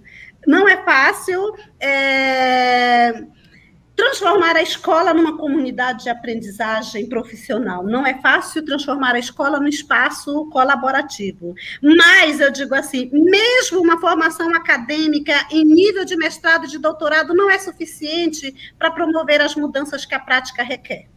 Né? Eu tenho essa experiência de ver professores da escola em que trabalho, com mestrado, com doutorado, mas que têm dificuldade de fazer trabalhos interdisciplinares tem mestrado, tem doutorado, mas a formação permanente, a continuada, ela precisa acontecer de forma muito mais é, planejada, de forma muito mais sistemática, não é? Então, é essa formação permanente que pode, mais do que a formação inicial, ou nem mais nem menos, eu digo assim, talvez uma proporção 50-50, é, que pode transformar as práticas educativas, né? Então, os participantes de uma comunidade de aprendizagem podem conceber, realizar e avaliar um projeto formativo comum. O projeto é de todos, é em colaboração. E aí a gente é, escreve juntos, é, executa juntos, avalia juntos e reflete sobre o que se fez, escreve sobre o que se fez e, e, isso vai potencializar esse impacto né, na, na, na, melhoria das práticas, com certeza. Lucas, pode passar para o próximo. Agora eu acho que já é o, o último, me perdi um pouquinho aqui. Eu, eu, vou passar essa aqui, mas eu trago algumas ideias da formação colaborativa na Finlândia, aliás, nos países da Europa, é, e mesmo no Canadá, onde eu já mostrei aqui, a, essa a formação colaborativa ela é muito ela é muito discutida ela se faz de forma quase natural né? Enquanto que no Brasil a gente ainda está engatinhando aqui a coisa já é bem mais é, desenvolvida né? E eu acho que por isso eu, eu eu tenho, eu tenho visto uma repercussão do meu livro aqui em Portugal, né? As pessoas é, interessadas no livro porque é algo que faz parte da, da, das escolas, é algo que faz parte da dinâmica, esse, esse ensino colaborativo, a formação, esse tempo para a formação continuada, esse tempo para o trabalho em grupo, o tempo para a elaboração de projetos é, interdisciplinares e significativos, inclusive com a participação dos alunos. A Escola da Ponte, os alunos eles são muito autônomos e, e, pensam projetos em grupo, executam, e os professores estão ali para mediar, para ajudar. Então, assim, na Finlândia, que é uma referência também, é mais ou menos isso: a cultura de colaboração, o foco é na aprendizagem, as melhores práticas e tendências pedagógicas são estudadas e são partilhadas. Gente, as escolas precisam se abrir, as salas de aulas precisam se abrir para apresentar o que de melhor elas fazem. Infelizmente, o que a gente vê é que essas práticas exitosas muitas vezes são desconhecidas na própria escola. É um professor sozinho fazendo um trabalho bacana, mas os outros professores nem sabem o que está acontecendo. Já aconteceu isso comigo, né? Fazer feira com os meus alunos, a gente vai apresentar ali fora. E os outros professores, que é isso? Que quer dizer, a, a, gente não tem muito essa cultura dentro das nossas escolas, ainda estamos muito isolados, infelizmente, né? E é isso que eu defendo que precisa ser mudado, é isso que a é, é essa formação colaborativa também continuada lá no chão da escola que pode determinar essa educação que nós queremos e tal e tal. Pode pular, Lucas. Eu acho que é só, é, é, é só para fechar. Os desafios, romper com o paradigma tradicional, eu já falei isso, né? Quer dizer, quando a formação é colaborativa, a prática de ensino é colaborativa, né? Os alunos aprendem também colaborativamente. Todos se educam, todos ensinam e todos aprendem. As parcerias são estabelecidas, o conhecimento ele é interdisciplinar, os projetos são significativos e nascem do cotidiano dos alunos, das, da realidade enfrentadas pelos estudantes, né? Então isso é muito importante. Então para fechar, há que se mudarem as estruturas das escolas, criando-se nelas espaços-tempos permanentes de estudo, de planejamento e de partilha de experiências exitosas. Né? Ou seja, é o PIBID, é, eu acho que o PIBID é esse fermento, é a residência, né? esse fermento que pode semear isso dentro da escola. Eu vejo com muito, é, muito positivamente, com muito, muita esperança, né? Claro que não é a salvação, mas é algo que precisa ser melhorada para é, impactar muito mais nas mudanças que nós queremos na educação. Lucas? Agora a minha propaganda, né? Para fazer a propaganda do livro, tá? Tem aqui o contato da livraria, Confraria do Livro, que tá, fica pertinho do terminal rodoviário de Belém. Tem aí o contato, a professora depois pode divulgar. O livro é esse, é o livro que eu publiquei aqui como parte da minha dissertação, da minha, defe, da minha tese de doutoramento na Universidade aqui de Braga. Hoje eu estou no pós-doutoramento. E Fiquem à vontade, tá? Para fazer perguntas, eu já acabei. Não não estou vendo vocês, o povo que está aí comigo, mas eu estou muito feliz de estar aqui, né? E muito obrigada pelo convite, obrigada pela atenção. E vamos às perguntas, se alguém quiser perguntar, se alguém quiser fazer algum comentário, estou muito à vontade para responder, tentar responder, pelo menos. Muito obrigada, professora Eulália, pela sua brilhante fala aqui conosco. É uma pena que a gente esteja com esse eh, probleminha de conexão que a senhora não pode, não pode aparecer. E para dar esse suporte, porque eu percebi que quando a minha presença estava na sala, o seu áudio ficava um pouquinho melhor, foi que eu permaneci aqui, né? Oh, que joia! Obrigada! então, assim, é, eu estava brincando até, eu disse que acho que o Oceano Atlântico deve estar um pouco revoltoso hoje, né? E a gente está com essa dificuldade de conexão com Portugal, na cidade de Braga, é. na cidade de Braga, na Universidade do Minho, que é maravilhosa. E nós estamos aqui em Capanema, ou aqui no, no, nosso estado do Pará, e em outras cidades aqui do Brasil. Nós temos, nós temos ouvintes agora de Minas Gerais, da Federal de, de, de ah que joia. Nós temos de vários locais. Aqui. Deixa eu só dizer uma coisinha, Eleci, que eu esqueci. Eu sou daí, de muito pertinho de Capanema. Eu sou de Santa Luzia do Pará, minha família toda é daí. Olha, e eu tenho, assim, Capanema no meu coração. Eu fiz o meu ensino médio na escola estadual Oliveira Brito, né? Já até, fiz, já até fui convidada para fazer uma palestra. Já fiz, aliás, uma live com, para os professores da escola Oliveira Brito, porque o meu magistério no nível médio foi feito em Capanema, na escola é, Oliveira Brito, né, OB, né? Então, assim, já dei aula no campus de Capanema pela UFPA, fui professora substituta em Bragança, já dei aula também aí, então, assim, eu guardo Capanema no meu coração. E os meus dois filhos nasceram em Capanema, então, é, estamos aqui, né? Eu, eu fui me descobrir lá, lá em Portugal, né, professora? Pois é, não é? é de Santa Luzia do Pará, aqui pertinho, cerca de Sim. 40 quilômetros aqui de Capanema. O EOB também é uma escola assim que eu tenho uma, um carinho muito grande. Nossa! Que nos acolheu quando nós, quando nós uh, uh, iniciamos as atividades aqui no campus da, da UFRA, aqui em Capanema. Uh, no, no, segundo ou terceiro ano, que nós começamos a ampliar o número de acadêmicos e o nosso espaço ainda era um pouquinho acanhado, o EOB nos cedeu salas para que a gente pudesse continuar o nosso trabalho até que nós tivéssemos um espaço definitivo, que é o espaço nosso do campus. Então, assim, deixo uhum. registrado aqui meu carinho pelo EOB, por, todos os professores. O meu também, já está registrado, né? Tenho lembranças boas. E eu tenho um carinho imenso pela, por Santa Luzia do Pará, também é uma cidade que tenho muitos amigos lá, muitos, muitos, muitos amigos tanto na cidade quanto no interior, nas, nas comunidades, como é exemplo da comunidade da Estiva e outras. Ah, meu Deus. Né? Minha cidade. Terrinha boa. Terrinha boa, terrinha boa. Esses dias até nós tivemos uma live aqui com um filho de, de, de Santa Luzia, o Magno. Sim, sim, sim, conheço. Terminou o mestrado dele agora, né? Meu conterrâneo, querido e ele veio nos falar justamente sobre a temática do mestrado dele, que foram as lendas, eh, fatos e lendas chamado Quintino, e ele esteve ah. uma live conosco há poucos dias atrás. Né? Que joia!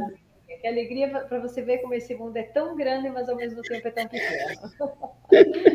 Pois. Professora, eu gostaria de chamar de volta para a sala a professora Tainã e o professor Felipe, para que a gente agora possa sim abrir aquele bate-papo, conversar, né? Cada um fez a sua explanação, as suas as suas colocações brilhantes. Eu aqui tive uma verdadeira aula com vocês. Uh, minha formação lá de segundo grau é magistério.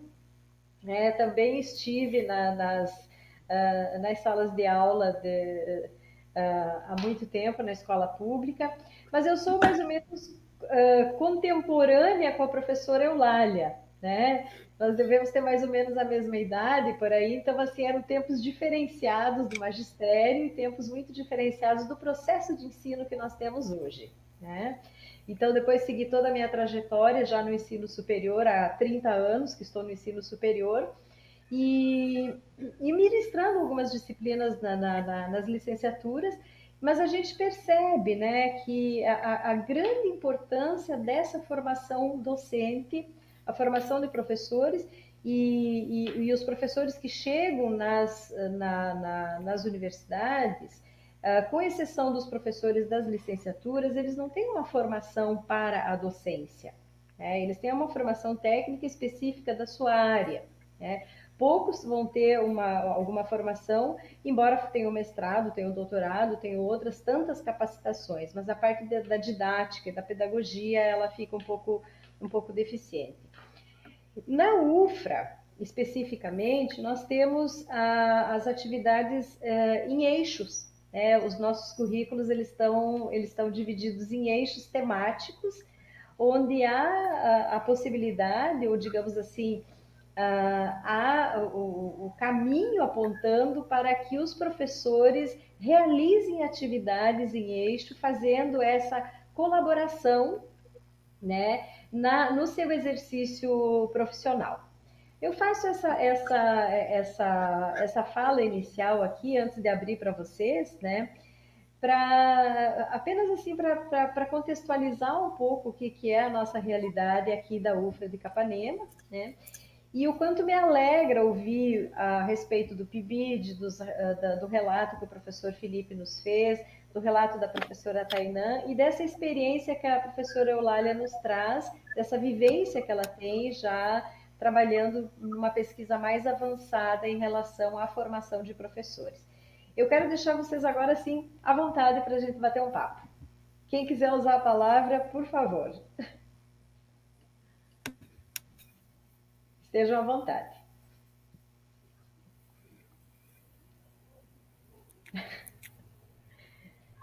Professora Tainá. Não tem nenhuma pergunta do povo, não? não? Daqui a pouquinho a gente faz as perguntas. Daqui a pouinho, nós temos muitas Ah, tá, tá, tá, tá, tá, tá. Professora Tainá. Professora Leci, nesse momento vai cavalheirismo ficar para depois. Tá bem. Então, Tainá, você que gosta tanto de falar, fala é tua. Eita, Jesus, eu queria conversar mesmo né, com vocês, ver o que os meninos querem saber mais. Não, essa questão da educação colaborativa, eu acho que ela é bem interessante mesmo e ela deve ser bem explorada, porque a gente não aprende sozinho, né? A gente sabe disso, também a gente não ensina sozinho. Então, tudo é, é feito de uma forma bem colaborativa. Por mais que a pessoa goste do, do seu próprio é, isolamento, do seu próprio individualismo, sempre vai ter o respingo do colaborativo no seu processo de ensinar ou de aprender, né? Então, isso, isso é bem interessante. Uma coisa interessante, assim, que eu achei da fala da professora Lária é a comparação, né? Quando você analisa, por exemplo, a, a construção educacional de países da Europa, da América, como o caso da países como o Canadá, né? E você vê como é de como, assim, é, é doloroso ver como nossa situação tá, né? É, eu estava conversando com os meninos, né, em aqui, e a gente olhando, dizendo assim, olha, professora, uma escola rural do Canadá. Se a gente analisar uma escola rural do Brasil, é muito, muito gritante, né? né? Muito, é, é, é chocante isso. Aí eu me lembrei, né, da fala do, do ministro da Educação, que ele expôs recentemente, comparando, né, dizendo, ah, foi uma vergonha o Brasil não ter retornado às suas aulas, porque os outros países. Ele fez uma, algumas comparações, mas quando a gente entende, né, o chão da sala de aula, é difícil você compreender isso só por uma verbalização, né? Ir para o chão da sala de aula e analisar situações da escola do Canadá, por exemplo, e analisar, nossa, é algo assim que, que dói, é doloroso, né? Foi quando eu vi a professora comentando, como ela falou, não, o processo colaborativo lá é natural, não, aqui é, é difícil ainda, né? Porque é tudo muito. muito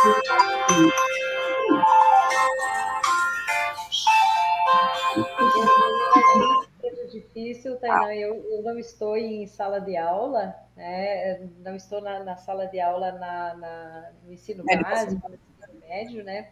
Eu estou em sala de aula no ensino superior, mas eu imagino como seja difícil, porque até nós mesmos temos um pouco de dificuldade de fazermos os eixos acontecerem. Isso, exatamente. Né? Isso mesmo, nós temos bastante.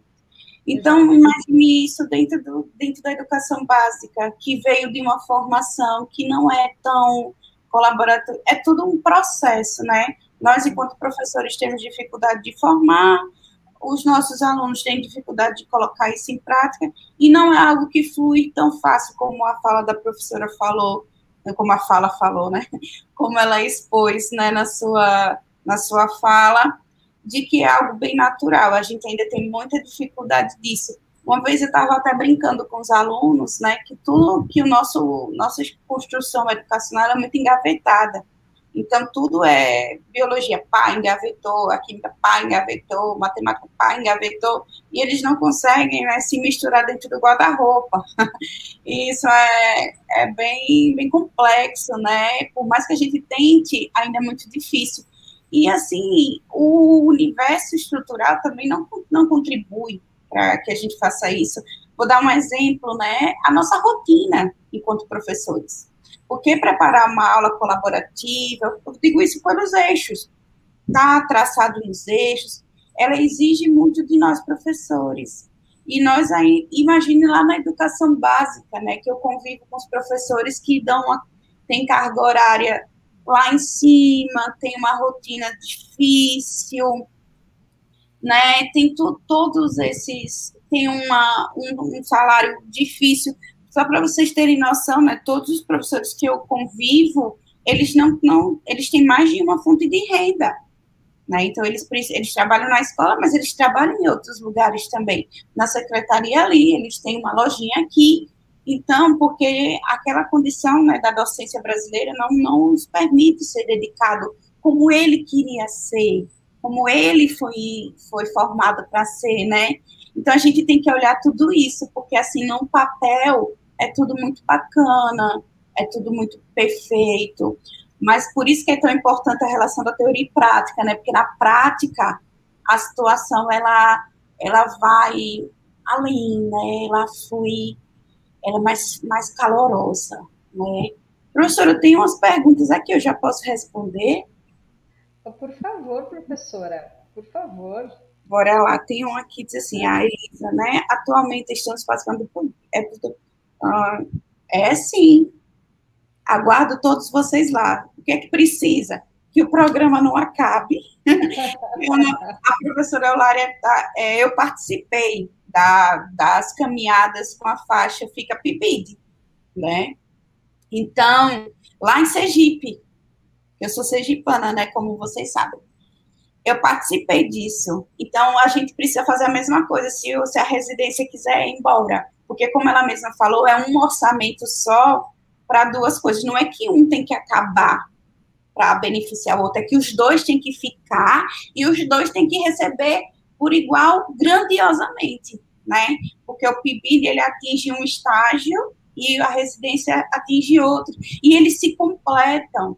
Não existe, eu digo sempre isso, né, quando eu estou conversando com os meus amigos lá de Sergipe, que coordenam o PIBID, não é melhor, não tem disputa, tem colaboração, né? São programas que estão colaborando. É, os dois juntos é uma, uma, uma sinfonia maravilhosa para a formação dos alunos. Então, podem sim, aguardo todos vocês lá. Ah, professora Tainá. O da lâmpada apareça, né? Isso mesmo. Qual a diferença do ESO para a residência? Inara, o e, a residência ela tem uma construção bem, bem sistemática. Ela é bem amarrada. Por exemplo, a gente tem a carga horária, X, e aquela carga horária ela é bem dividida. X horas assim, X horas de docência, X horas de pesquisa, então é muito mais é, sistemático, sabe? Há uma orientação mais a fundo, a colaboração do preceptor ela é mais intensa, o ESO não. O ESO você tem uma carga horária, mas você tem uma, uma flexibilidade de organizar aquilo. Ah, eu posso fazer X horas de, de, de, de prática docente. Ah, eu posso fazer X horas de planejamento. Não tem aquela, aquela rigidez, né? Você tem que cumprir isso. Também não tem aquela, aquela rigidez da orientação também. Eu digo isso enquanto professora que já fui do ES e da residência. Eu sou três vezes mais exigente na residência do que quando eu fui no ES. Agora eu vivo ESO e residência juntos, então os meus alunos eles sofrem o mesmo peso, né? Mas quando eu era só professora do ESO, a minha exigência não era igual. Eu sou muito mais exigente. Então, eu exijo mais do meu residente, né? Ele tem que cumprir aquilo com mais ênfase, com mais é, envolvimento. Então, eu acho que o que difere mesmo, sabe, Nara, o êxito da residência, na minha opinião, na minha vivência, né, eu estou falando exclusivamente do que da minha opinião mesmo, e do meu relato enquanto professora, certo? É isso. Eu acho, eu acho a residência exige muito mais de mim, enquanto orientadora, e do meu orientando, né, ou residente ou estagiário. Então, eu acho que o, o foco maior é, é, isso, sabe? É esse, essa residência maior, esse empenho maior. Deixa eu só opinião. Professora, deixa eu só complementar ou, ou, ou, ou, discutir um pouquinho essa questão, né, que é a experiência que eu trouxe, as imagens de Portugal, do Canadá, não são experiências para dizer, para fazer comparação, é só para mostrar que, de modo geral, a mudança vai ocorrer a partir desse ensino colaborativo e que não é fácil fazer.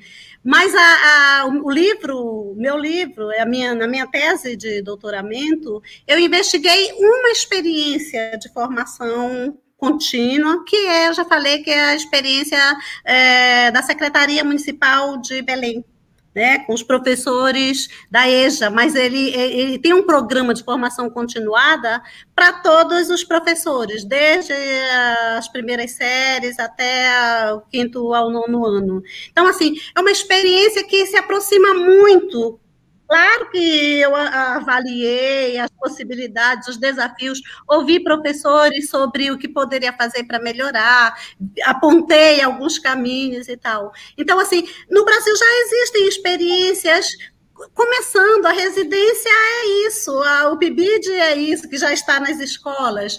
As secretarias municipais de educação podem fazer, é, é, melhorar essa estrutura para permitir espaços e tempos, é, pelo menos quinzenalmente, para os professores se encontrarem. Então, assim, não é nada que a gente não possa começar a fazer. E já tem gente fazendo, né? A experiência que eu contei da, da, da, da é, grupo de sábado. Grupo de sábado, se vocês colocarem no Google, vocês vão encontrar. Grupo de sábado lá, de professores que ensinam matemática lá em Campinas, na Universidade de Campinas. Os professores se encontram voluntariamente, não é a secretaria, é a universidade que, tem, que, que é, criou o grupo, professor Dario Fiorentini, e, e os, os, professores é, participam por livre e espontânea vontade aos sábados. Né? Quer dizer, é, não é fácil, não é fácil fazer essa transformação, é um processo. É, o nosso sonho é que as coisas comecem a acontecer e a gente precisa também partir para as pequenas mudanças, né? As CEMEX fizerem um papel, se a SEDUC fizer, as coisas podem começar a mudar né? Então, assim, não é nada impossível, não é para. Ah, mas nós vamos. A experiência do Canadá e aí não tem comparação. Não é para comparar, é só para dizer que já tem gente fazendo e no Brasil já tem gente fazendo. Eu sou da escola de aplicação e a gente fez um projeto com os professores, um projeto interdisciplinar. Os professores têm tempo lá, os professores trabalham 100 horas em sala de aula e tem 100 horas para o planejamento né? É. Então, assim, já é uma possibilidade. Pode, pode, basta a boa vontade, basta que a gente comece a, a, a se movimentar também. Não, nós, não, não foi feita a, a, a, luta a favor do PIBID, para o PIBID ficar. A gente pode, dentro das nossas escolas, começar a cobrar esse espaço é, formativo, esse tempo de formação, não é? Esses encontros por grupos, que seja por área, que seja.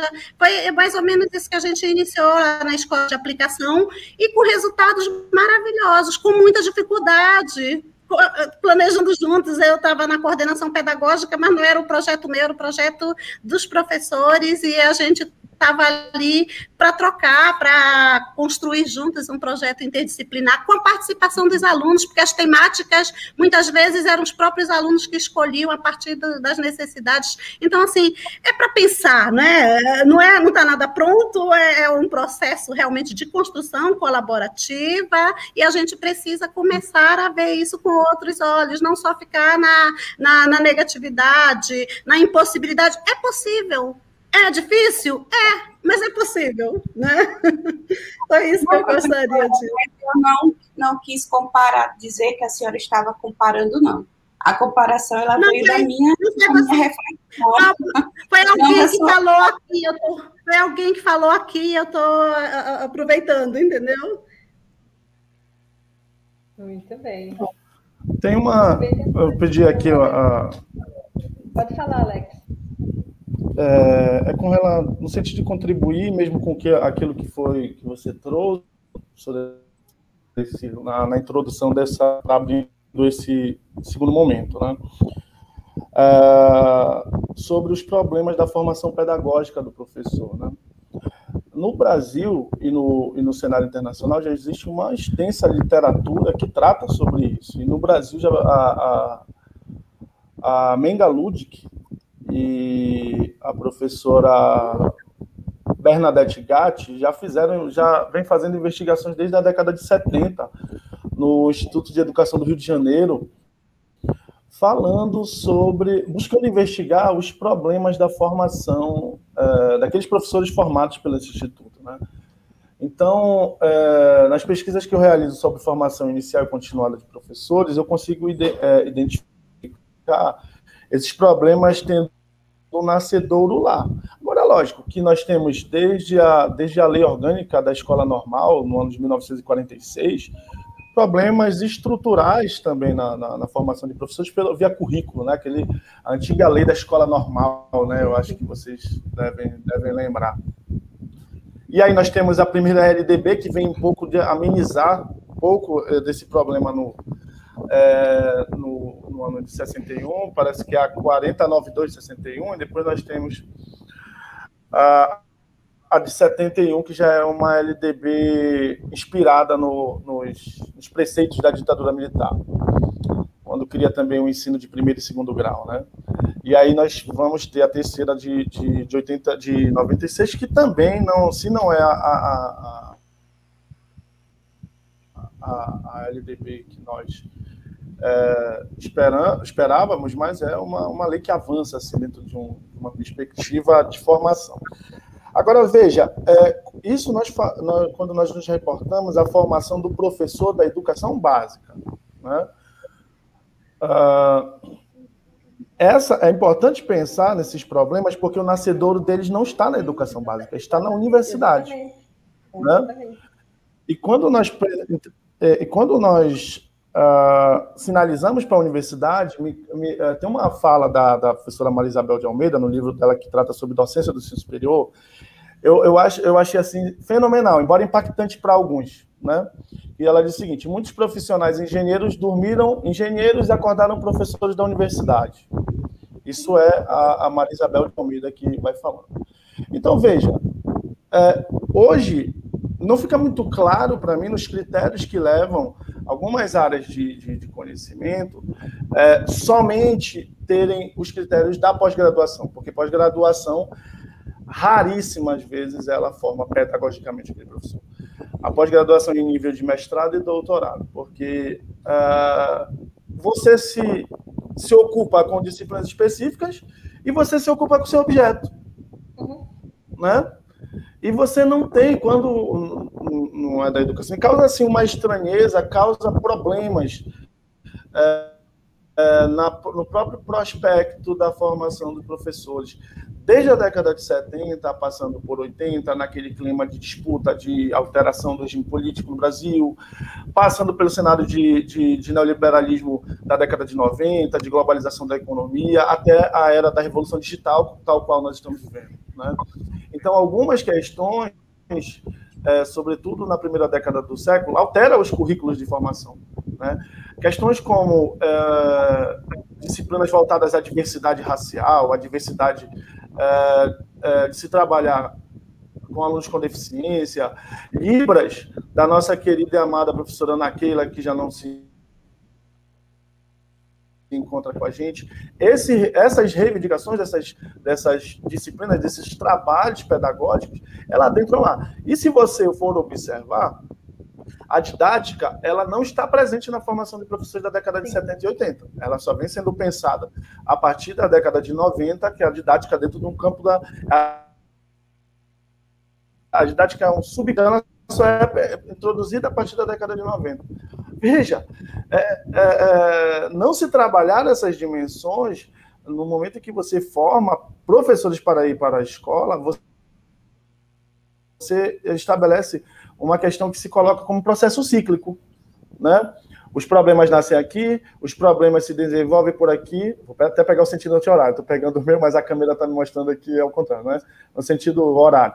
Os problemas nascem aqui na formação, desculpa, o problema nasce aqui na educação básica, passa pela formação, né, inicial. Essa formação de inicial, quem formou esses professores passaram aqui na, na educação básica, né? Vai no desenvolvimento dessa formação e o aluno chega, o aluno já agora profissional, ele chega na educação básica repetindo os mesmos problemas. Né? Então, me parece, qual é a definição daquilo que eu, particularmente, fui e venho sendo formado? Você encarar a formação com seriedade, né? sem nunca perder a ternura, como diz aí o nosso saudoso Tchê. Né? Mas você ter essa seriedade no sentido de você informação como trabalho, né? no sentido de você encarar a possibilidade de uma formação que ela vá de encontro aos problemas reais da escola. Né? E aí eu me lembro, fala, me, faz recordar aqui a fala da professora Eulália, quando ela é, nos traz aqui um pouco do, do seu estudo sobre formação é, continuada na perspectiva colaborativa. Né? Essa é uma estratégia. Essa é uma estratégia que nós é, entendemos ser absolutamente válida. Né? E aí ela cita o, o, a questão da, da, necessidade da educação básica, as experiências também da educação básica. Uh, fala da experiência também da escola cabana, né? É, no primeiro governo do Edmilson, eu não sei se ela falou da escola cabana especificamente, mas me fez lembrar da escola cabana, mas ela citou aí o exemplo do, do, do, do governo de Edmilson em Belém. Eu tive a imensa satisfação de ser é, é, servidor da, da, da, Secretaria Municipal de Educação na condição de coordenador pedagógico e ser professor também da educação básica no atendimento educacional especializado e vejo essa distância ainda da universidade com a escola. Né? Uhum. Essa distância. Eu, eu, eu vejo assim, eu, eu costumo pensar assim, uh, como é que nós estamos articulando as nossas áreas de formação específica com o objeto da formação do aluno. Qual é o objeto da formação do aluno, gente? É a escola. Sim. Não se pode. É a escola. Né? É, se você discute, aquilo tem que estar relacionado. Né? Tem que estar relacionado mas em muitos cursos de licenciatura, desde quando eu comecei a minha trajetória, lá no ano 2009, como, assim, como colaborador mesmo na UEPA, não pela remuneração, mas pela experiência, que provavelmente, que, provavelmente tenha sido uma experiência que me que contribuiu a me levar para o mestrado. Quando eu fui professor substituto da, da UFPA, no campus de Castanhal, na, na, Faculdade de Educação Física, foi também uma experiência que me trouxe ao doutorado, que me levou ao doutorado, desculpa. Então, essas experiências, elas são de extrema importância para você pensar é, em uma formação de novos profissionais, não que vá cumprir um proforme na sala de aula, que vá cumprir livros didáticos. Né? Em muita escola hoje, eu percebo isso, porque já estive lá. Em muito, a escola hoje e muitos professores estão ocupados em encerrar aquele livro didático, mas não problematizar sobre aqueles conteúdos, né? sobre os espaços necessários da própria criação e recriação do aluno. Né? Então, há uma perspectiva de abordagem freiriana, mas não, nós não podemos confundir essa abordagem com permissividade. Tem muita gente que confunde a, a, a formação de base freiriana com uma, uma questão de permissividade, e a, a, a Gatti já fala isso, a Maria André já fala isso, enfim, uma grande literatura por aí. Isso, essa é uma das críticas também do Demerval Saviani com relação a isso. Né? Mas a, a, a, perspectiva freiriana de educação ela é muito, extremamente necessária para nós. Mas nós precisamos ter uh, uma episteme necessária da prática, quando nós discutimos essas questões. E é isso que eu, eu, eu busco observar também nos nossos espaços formativos. Né? Não se pode criar o aluno, é, é, formar o aluno distante de problemas reais da sociedade, do cenário político e da escola, porque existe ali é, um dimensionamento, me parece, sobre essa questão. Hoje, muitos do, do, do, dos alunos, no geral, da Universidade Brasileira, se exime das nossas agendas políticas, né? é, no sentido de que é, ideologia não deve estar presente na formação. Quando ela é, é necessariamente a, fatia, a cereja do bolo né? Não é que você vai discutir, como eu falo sempre para os meninos, não é que você vai discutir política partidária dentro das suas aulas, não é isso. Mas você entender, lá naquele livro que eu sempre falo para ele, do Príncipe do Maquiavel, que política é inerente, é inerência à nossa atividade, política é inerente à nossa afirmação. Tudo aquilo que nós consumimos e decidimos por vida é é política, nós fazemos política. Né?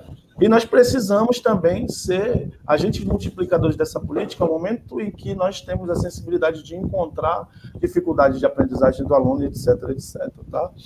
É um pouco disso aqui, professor Alessi, que a senhora falou um pouquinho que eu tinha uns comentários para fazer em relação à, à sua fala. Uh, introdutória. É, eu, eu só queria fazer um comentário a respeito disso, Felipe. Eu já há muitos anos atrás, tem para ir eu acho que uns 14, 15 anos, eu fiz uma especialização em docência no ensino superior. Eu trabalhava numa outra instituição, né? E, e eu trabalhava num, num, setor que, além de ser professora, né? É, eu, eu trabalhava num setor que era o núcleo de apoio pedagógico. da, da, da instituição, né? E nós tínhamos feito assim um levantamento sobre as dificuldades da, da, de aprendizagem, enfim, e uma das grandes queixas dos alunos era exatamente essa questão da, da transmissão do conhecimento de uma forma mais didática, de uma forma mais pedagógica, enfim. Então, nós elaboramos um projeto de, eh, de especialização em formação de professores para o ensino superior. E, e nós abrimos, então, uh, foram, foram contratados vários professores, ou as, as maiores sumidades na área da, da, da educação, enfim, que, que colaboraram conosco. E, e, nós pegamos de cada um dos institutos ou de cada um dos cursos, né, um professor representante daquela, da, da, da daquele curso para uh, participar da primeira turma. Né? Então, foi escolhido a pessoa e nós montamos a primeira turma. Eu participei dessa primeira turma, né, como representante do meu curso. E, e, nós passamos, então, a partir, de, a partir da, da, da, conclusão desse curso, nós passamos a fazer uma mediação pedagógica entre os demais professores. Né? Até que nós fomos, então, fizemos a segunda rodada de cursos, a terceira rodada, até que nós passamos por praticamente todos os professores, eu não posso te dizer isso porque eu acabei saindo da instituição, mas a ideia é de que nós, a primeira turma trabalhasse como mediadores pedagógicos com os demais professores daquela, daquele curso especificamente. E nós percebemos que isso deu um resultado assim imediato, um resultado excelente, excelente mesmo, porque uh, as pesquisas que eram feitas a partir da, da CPA, que faz pesquisas periódicas, é necessário, é obrigatório que ela faça, que é a comissão própria da avaliação, ela avalia, entre outras, outras questões, a qualidade do ensino no ponto de vista dos acadêmicos, né? Então a gente percebeu essa falha que nós tínhamos, que é exatamente como você disse, né? Eu durmo, eu durmo engenheiro e acordo professor. Eu passei num concurso público, eu passei num, num processo seletivo e eu vou ser professor. E eu vou repetir exatamente aqui, que nós repetimos modelos, né? Nós costumamos repetir modelos. E aí a gente repete aquele modelo de aprendizagem que nós tínhamos, uh, que nós vivenciamos na nossa graduação, ou no nosso mestrado, ou no nosso doutorado. E aí a gente pega aquele modelo lá do doutorado ou lá do mestrado e a gente leva para a graduação, para o início da graduação. E aí há um distanciamento muito grande né, entre o conteúdo, a forma, a didática, enfim, né? Então, assim, é, é, é só para dar uma colaboração contigo. E eu, particularmente, eu acredito imensamente que todas as universidades deveriam propiciar para os seus professores, para o quadro de professores, essa especialização, no mínimo uma especialização em docência no ensino superior. Aí nós estaríamos dando um passo à frente na formação que vai ir lá para a formação básica, que vai lá para outra formação, para outra ponta, né? E, e, era essa minha colaboração nessa, nessa fala de vocês aí, já metendo a minha colher. Tem uma, tem uma questão aí também, professor, na, na, na fala.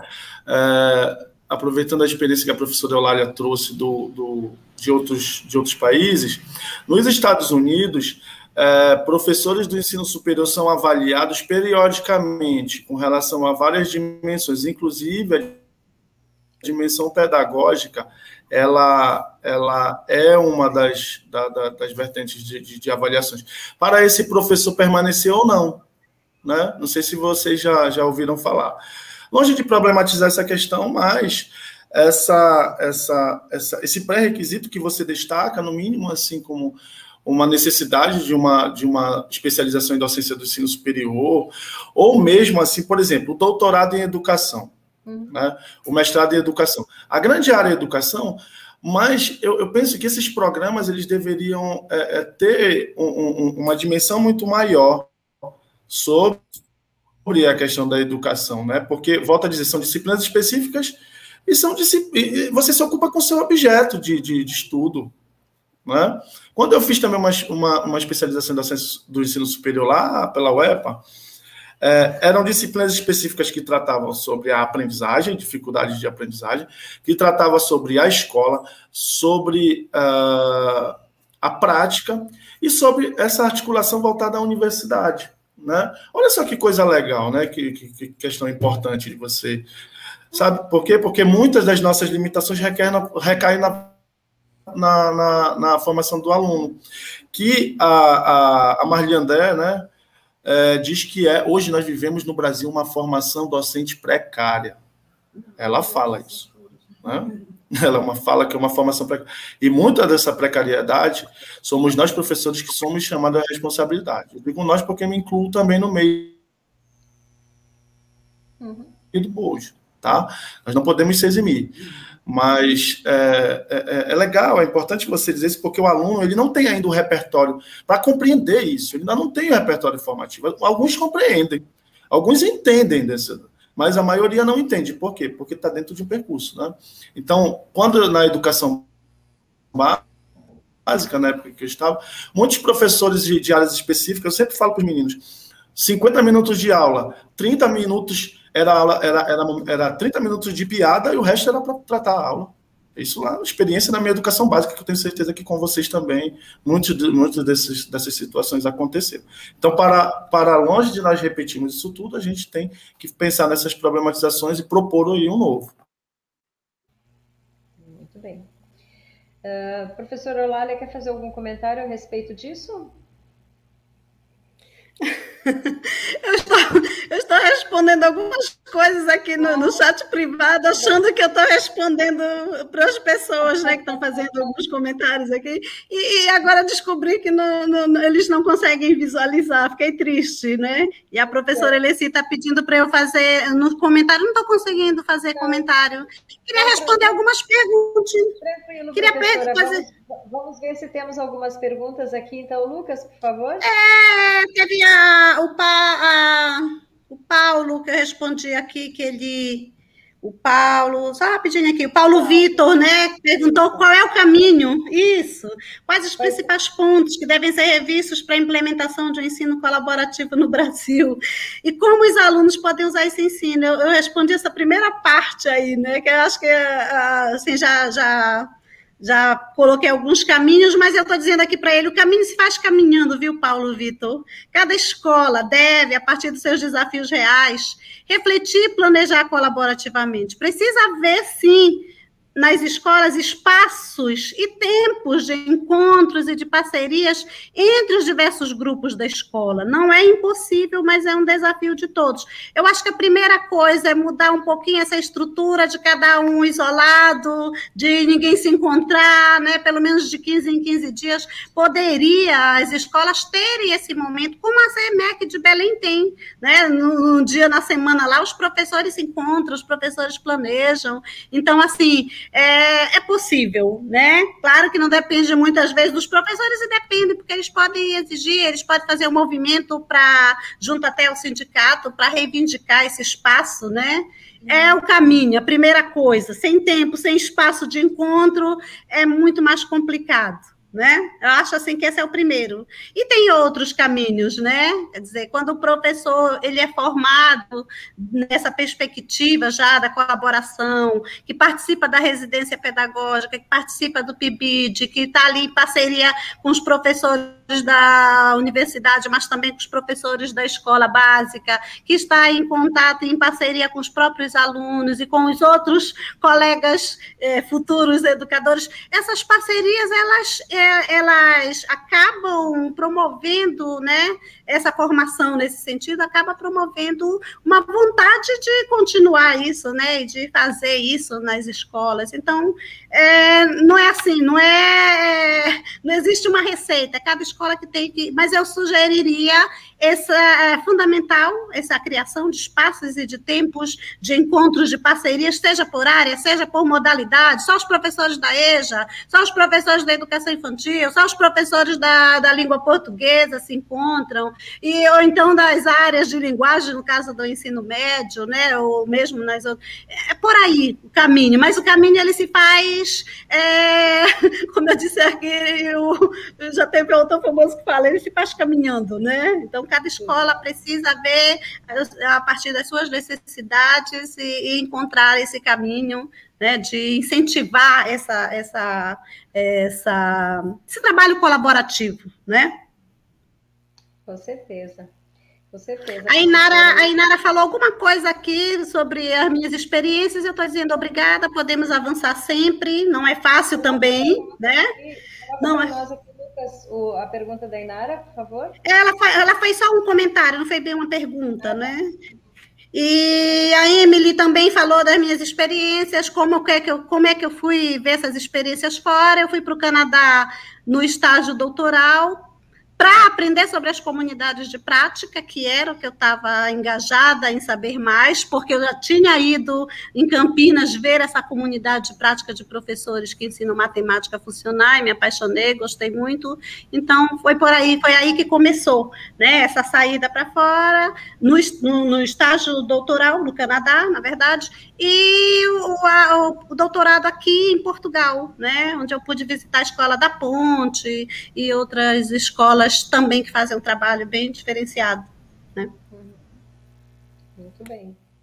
Com certeza é uma grande experiência, né, professora Eulália, a gente poder conhecer a nossa realidade, conhecer outras realidades, porque você com certeza retorna para o Brasil trazendo essa experiência e essa colaboração imensa que você nos dá nessa, né, nessa tarde que você está aqui dividindo com os nossos acadêmicos, não só da, da, da da UFRA Capanema, mas da UFRA de todos os nossos cinco campi, mais, mais, uh, mais Belém, e de todas as outras cidades e outras universidades que estão nos acompanhando, que são muitos, nós temos muitas pessoas nos acompanhando, e isso graças ao alcance que nosso canal está tendo e também graças à importância da temática que nós estamos discutindo essa tarde. Então, já eu fiquei, Ei, professora, bem rapidinho, bem rapidinho, professora. Eu fiquei muito satisfeita com essa temática, porque a gente conversou de várias temáticas e de repente você me apresentou essa. Uhum. E eu estava muito preocupada em investigar, até no meu livro eu trago, a, a formação permanente, a formação continuada, aqui em Portugal é contínua, permanente nos outros lugares. Então, eu estava muito mais focada na formação continuada, né? E você me abriu né, eh, essa, essa perspectiva também de olhar para a formação inicial, que é um desafio né, de, dessa melhoria, e trazendo essas experiências que já existem nesses programas que são tão importantes para a melhoria da formação inicial, né? Então, fiquei muito, estou muito contente pra, pela discussão da temática, né, a, a, colaboração dos outros professores que estão aí no, em, é, segurando esses programas, né. Eu participei na escola de aplicação, gente, é um campo de estágio, mas eu participei um pouquinho antes de vir para cá. Eu participei mais já como pedagoga nesse apoio mais ou menos, né? Quando o aluno não tem o acompanhamento do professor e ele fica ali na nossa sala, e aí a gente tem umas problemáticas que precisa discutir, aí a gente já pede para eles ajudarem a gente nisso. Então, surgiram coisas muito boas, reforços em aulas de matemática, por exemplo, onde os alunos tinham muita dificuldade, onde as notas estavam bem baixas em alguns, algumas turmas. Então, isso levou a gente a avançar também num projeto com esses alunos, né? De reforço, de trabalho para melhorar isso, um projeto de intervenção. É, Muito bom. Que bom, professora, que bom, que bom. Temos mais alguma pergunta aí, Lucas? Professora Eulália, como se deu o princípio de suas visitas nas escolas fora do Brasil? Pois é, eu respondi bem aqui, mas ela não viu. Elisa, antes de conhecer as experiências fora do Brasil, eu fui ver a experiência de Campinas. Foi uma fala, uma palestra com o professor Dario Fiorentini, no finalzinho do meu mestrado, lá no antigo NPADC, o IENSE hoje. Foi uma, uma palestra com ele sobre o grupo de professores que ensinam matemática, que, assim, mexeu com a minha cabeça, porque eu tinha acabado de terminar, estava terminando o mestrado, né? Estava terminando, já tinha os resultados da minha pesquisa e estava vendo que mesmo numa escola em que os professores tinham uma formação em nível de mestrado e doutorado, a coisa não, é, não avançava tanto, porque eu ouvi as falas dos alunos sobre as aulas que eles tinham. Quer dizer, eles tinham aulas de ciência com professores com uma formação acadêmica em nível de mestrado e doutorado, mas é, o ensino não, não era tão diferenciado como eu esperava que fosse, a partir do que eu ouvi de suas falas. Então, quando ele falou que é essa formação continuada, são as comunidades de prática, esse trabalho que tem que ser permanente, aí foi uma coisa que eu me apaixonei e fui a São Paulo conhecer a experiência, e depois ao Canadá para conhecer um pouco mais sobre as comunidades de prática, e fui investigar isso no doutorado, fui olhar para a experiência de Belém, que eu achei assim, bem com uma, uma, uma, perspectiva assim bem mais ousada de formação continuada, né? Que eu analisei, avaliei, ouvi professores, acompanhei os momentos, né? E foi por aí. Que coisa boa, professora. Excelente. Som. É Ferde, coisa aí, meu filho. Traz água para mim, por favor. Uh, eu acho que essa é para você, Felipe. Anualmente abre vagas para o BIBID? ah, quem era, era a ideia, né? Era o ideal assim para abrir anuais com turmas assim rotativas, né? Isabelle, Isabelle Andrade, o, a duração do, do, percurso do PIBID, do início ao fim, é, são 18 meses, um ano e meio, né? E aí, é, mas antes disso, nós temos todo, toda a preparação né, é, de elaboração de atividades. Eu não sou professor, eu não sou o professor orientador do PIBID, eu estou como professor orientador do PIBID. Pode vir um outro colega, uma outra colega. É, esses programas assim não são assim uma condição ad eternum para nós, né? É, é, sempre rotativo. E o que, no, que nos coloca nesses programas é justamente os nossos currículos e as nossas propostas que são submetidas à instituição que por anteriormente submeteu a, a, a CAPES do MEC, né? Mas o que se avizinha é uma grande incerteza, dado o nosso cenário de, de instabilidade política, né? É, dada aí também os cortes na, na, nossa educação e os cortes severos que vê que as universidades, especialmente as públicas, elas vêm sofrendo nos últimos, nos últimos, é, nos últimos quatro, cinco anos aí, desde, desde do governo Michel Temer até esse governo agora. Então, é, o, que, o que se avizinha é uma grande estabilidade, mas há possibilidade, sim, de continuar. Nós já sofremos um número bastante reduzido de vagas, né? E é possível que, que venha, mas eu também posso dizer que, se não vier, é dada a política de ataques severos que a nossa educação vem sofrendo nos últimos anos. É isso. Triste, triste realidade. Né? Mais alguma pergunta, Lucas, por gentileza? Algum comentário? Já fui pibidiana e hoje sou residente da Universidade Federal. É, essa universidade, se não me engano, é em, é, é em Minas Gerais, não é isso? Tarde agradável, excelentes reflexões. Stephanie Silva nos diz, né? Só me confirma, Stephanie, se você é de, de, do estado de Minas, né? E que coisa boa ter você aqui conosco, que coisa boa ter você uh, nos assistindo, uh, ter você aqui uh, fazendo esses, esses comentários isso é sinal de que o nosso trabalho está atingindo cada vez mais pessoas. Como eu disse logo no início, nós estamos em todo o Brasil, em todos os estados, nós temos participantes, pessoas que nos acompanham, em todas as cidades do Pará, do Pará em todos os campos da nossa universidade e em vários países também. Muitas pessoas já têm nos acompanhado, tanto aqui no canal Conversando UFRA, quanto no Spotify, com os nossos podcasts, inclusive para deixar registrado para vocês que esse, essa nossa conversa aqui ela será colocada eh, será colocada como um podcast também para que vocês possam ouvir e outras pessoas ouvirem. E nós temos uh, ouvintes de todos os lugares do mundo praticamente hoje. Então, minha querida Stephanie, é uma alegria muito grande receber você aqui e que bom saber que nós temos mais uma professora uh, se formando aí e que com certeza vai fazer uma diferença na, na qualidade do ensino. Obrigada pela tua participação. Mais alguma colocação, Lucas? Alguma pergunta, alguma colocação, alguma, alguma observação das pessoas? Sou de Timbiras. Muito bem. Universidade Federal do Maranhão. Uh, Campos Codói. Gostei muito dessa apresentação. Parabéns a todos. O Paulo, gratidão pela tua presença aqui. Estamos chegando no Maranhão também, levando, levando as nossas, as nossas ideias, levando o nosso trabalho. É uma alegria muito grande saber que nós conseguimos chegar até o Campus Codó na nossa vizinha Maranhão, aqui belíssima Maranhão, que eu amo demais. E espero chegar lá logo em seguida, então logo a pandemia passe, a gente vai fazer, vou retornar ao Maranhão.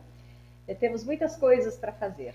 Muito obrigada por você nos prestigiar e estar aqui conosco. Né? Partilhe com, outros, com outras pessoas, partilhe com teus colegas, né? se inscreva no nosso canal, deixe o teu joinha se você gostou dessa live para que a gente possa chegar cada vez mais longe. Mais alguma colocação, Lucas? Isso, Minas Gerais Diamantina, Stephanie Silva, exatamente, Diamantina. Eu, tava, eu, eu, eu reconheci pelo, pelo, pela sigla da universidade, mas não sabia, não tinha certeza da cidade. Diamantina, belíssima Diamantina. Stephanie, querida, Partilhe também com os teus colegas, com os teus amigos, com outras pessoas. Se inscreva aqui no canal, uh, dê o teu joinha e a gente vai conseguir chegar cada vez mais longe. Tá? Deixa tua sugestão de live também. Agora, quando você for fazer a tua, a, a tua presença, deixa lá os teus comentários e a gente, na medida do possível, vai atendendo a todas as solicitações que vocês estão nos trazendo. Que experiências boas que ela teve, a Emily, exatamente. A professora Eulália acho que teve experiências muito boas, muito ricas, e que bom que ela partilha aqui conosco, né, Eulália?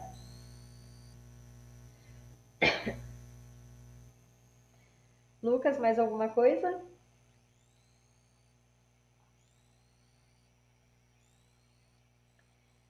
Ótimas colocações, professor. A Márcia Janaína. Essa é para você, Alex. Exatamente. Que tarde maravilhosa, que tarde agradável, que coisa gostosa esse bate-papo nosso aqui, gerando conhecimento, trocando conhecimento. E nós estamos chegando ao final da nossa live, já estamos com mais de duas horas conversando aqui, duas horas e vinte, na verdade, né? E eu gostaria de deixar assim um espaço para vocês bem à vontade, para vocês falarem alguma coisa que vocês ainda não falaram e que acham que seja pertinente dizer aqui. Eu, fiquem bem à vontade. Eulália, Tainã, Felipe, como vocês queiram se colocar aqui antes da gente ir para o nosso encerramento. Bom, eu vou inverter a ordem, né? Eu fui o último. Tomar liberdade aí, pedindo licença para você, professor Eleci. É, parabéns pela, pelo projeto, parabéns pelas temáticas que você vem discutindo aqui. É, nós sabemos que você é, é para o outro do país, né? E vai se imbuir dessa cultura, dessa identidade local e trans, é, tra, é, processa essa, essa experiência toda em, em roda de saberes, de diálogos interdisciplinares. Como eu falei, nós tivemos uma oportunidade de participar participar daquele seminário de psicologia e formação de docente, que já tratávamos um pouco sobre isso, né? Uh, creio que no ano de 2018, né? No ano de 2018. Exato. Mas dá para observar o alcance dessas discussões aí, né? Pela Stephanie em Minas Gerais, pelo Paulo no Maranhão e por tantos outros uh, uh, meninos que fazem a UFRA, são alunos da UFRA de cidades distintas, não somente de Capanema, né? Parabéns pelo trabalho, agradeço novamente pela oportunidade de trazer um pouco das, das experiências do programa aqui com vocês. Uh, e vamos seguindo. Um grande abraço caloroso. Muito obrigada, professor Felipe. Uh, Para mim é uma honra muito grande poder partilhar com você nós já não é a primeira vez que a gente trabalha juntos, a gente já tem tido outras oportunidades e, e é isso que eu quero exatamente, que a gente consiga uh, cada vez mais interagir e cada vez mais juntar os nossos conhecimentos e com isso a gente conseguir chegar uh, no maior número de pessoas, no maior número de alunos, né, com qualidade, com seriedade, como é o trabalho que a gente vem desenvolvendo na UFRA nesses, nesses anos todos, né? Eu sou professora há 30 anos e sempre trabalhei partilhando, tenho várias experiências de trabalho partilhado com, com colegas e sempre é uma honra muito grande para mim, porque eu aprendo muito. E com você, Felipe, assim, eu tenho aprendido demais mesmo. Acho que assim a gente tem uma sintonia muito bacana. E eu fiquei muito feliz quando você aceitou o convite para trazer o PIBID aqui para essa discussão. Acho que nós precisamos ampliar e precisamos, se necessário, sim, pegar a faixa e dizer fica PIBID, fica PIBID, amplia PIBID, né? porque isso é extremamente necessário. Né? Então, conta comigo para aquilo que for necessário. Obrigada, Felipe, pela tua participação. Eu que agradeço, professor. O aprendizado é de mão dupla. Gratidão. Que bom. Alessandra, Alessandra Borges, uma conversa muito boa uh, sobre programas importantíssimos para a nossa formação. Agradeço muito. Nós é que agradecemos a tua, a tua participação. Muito bem. Uh, uh, Tainã ou Eulália, deixa eu ler só mais essa, essa, essa colocação aqui. A Stephanie Silva. Grata pela recepção calorosa, obrigada. Desejo educação de qualidade para todos e uma formação que se preocupe com o exercício da cidadania. Muito obrigada, Stephanie. Uh, nós é que agradecemos o teu carinho e a tua disponibilidade de estar aqui conosco. Tá? Muito obrigada. Então, quem vai falar agora, Tainã ou Eulália? Fiquem à vontade.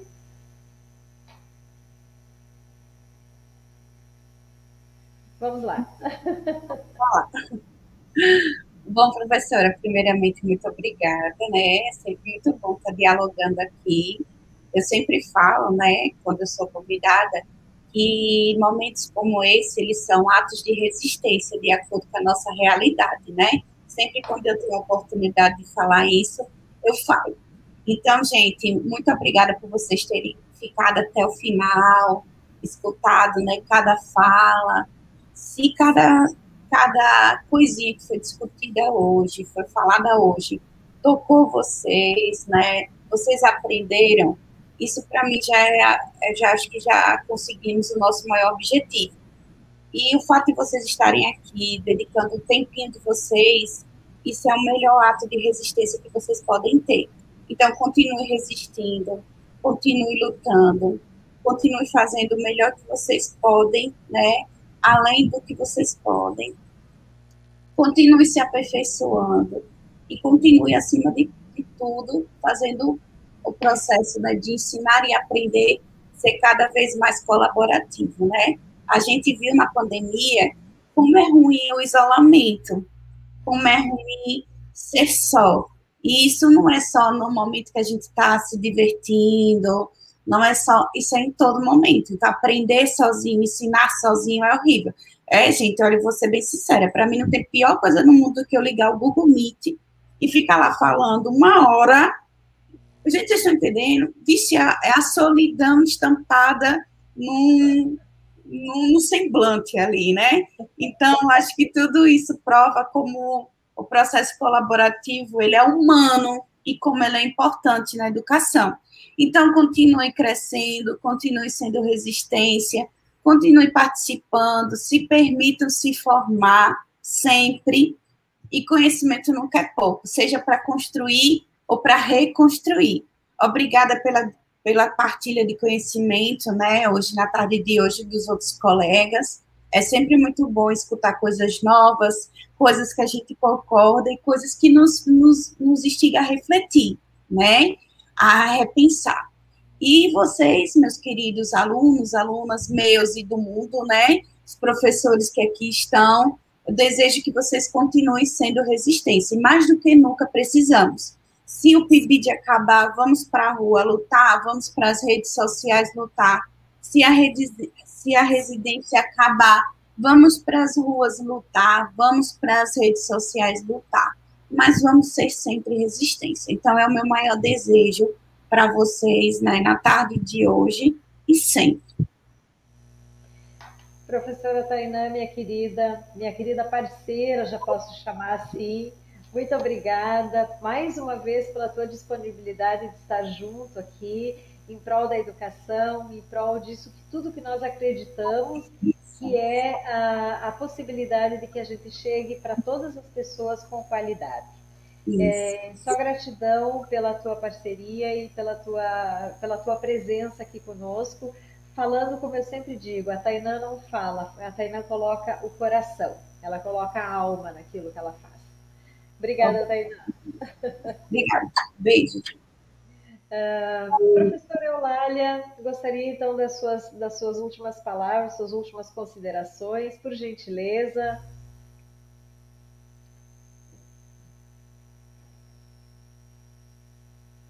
Seu microfone está desligado, professora Eulália. Vou ativar aqui. Tá.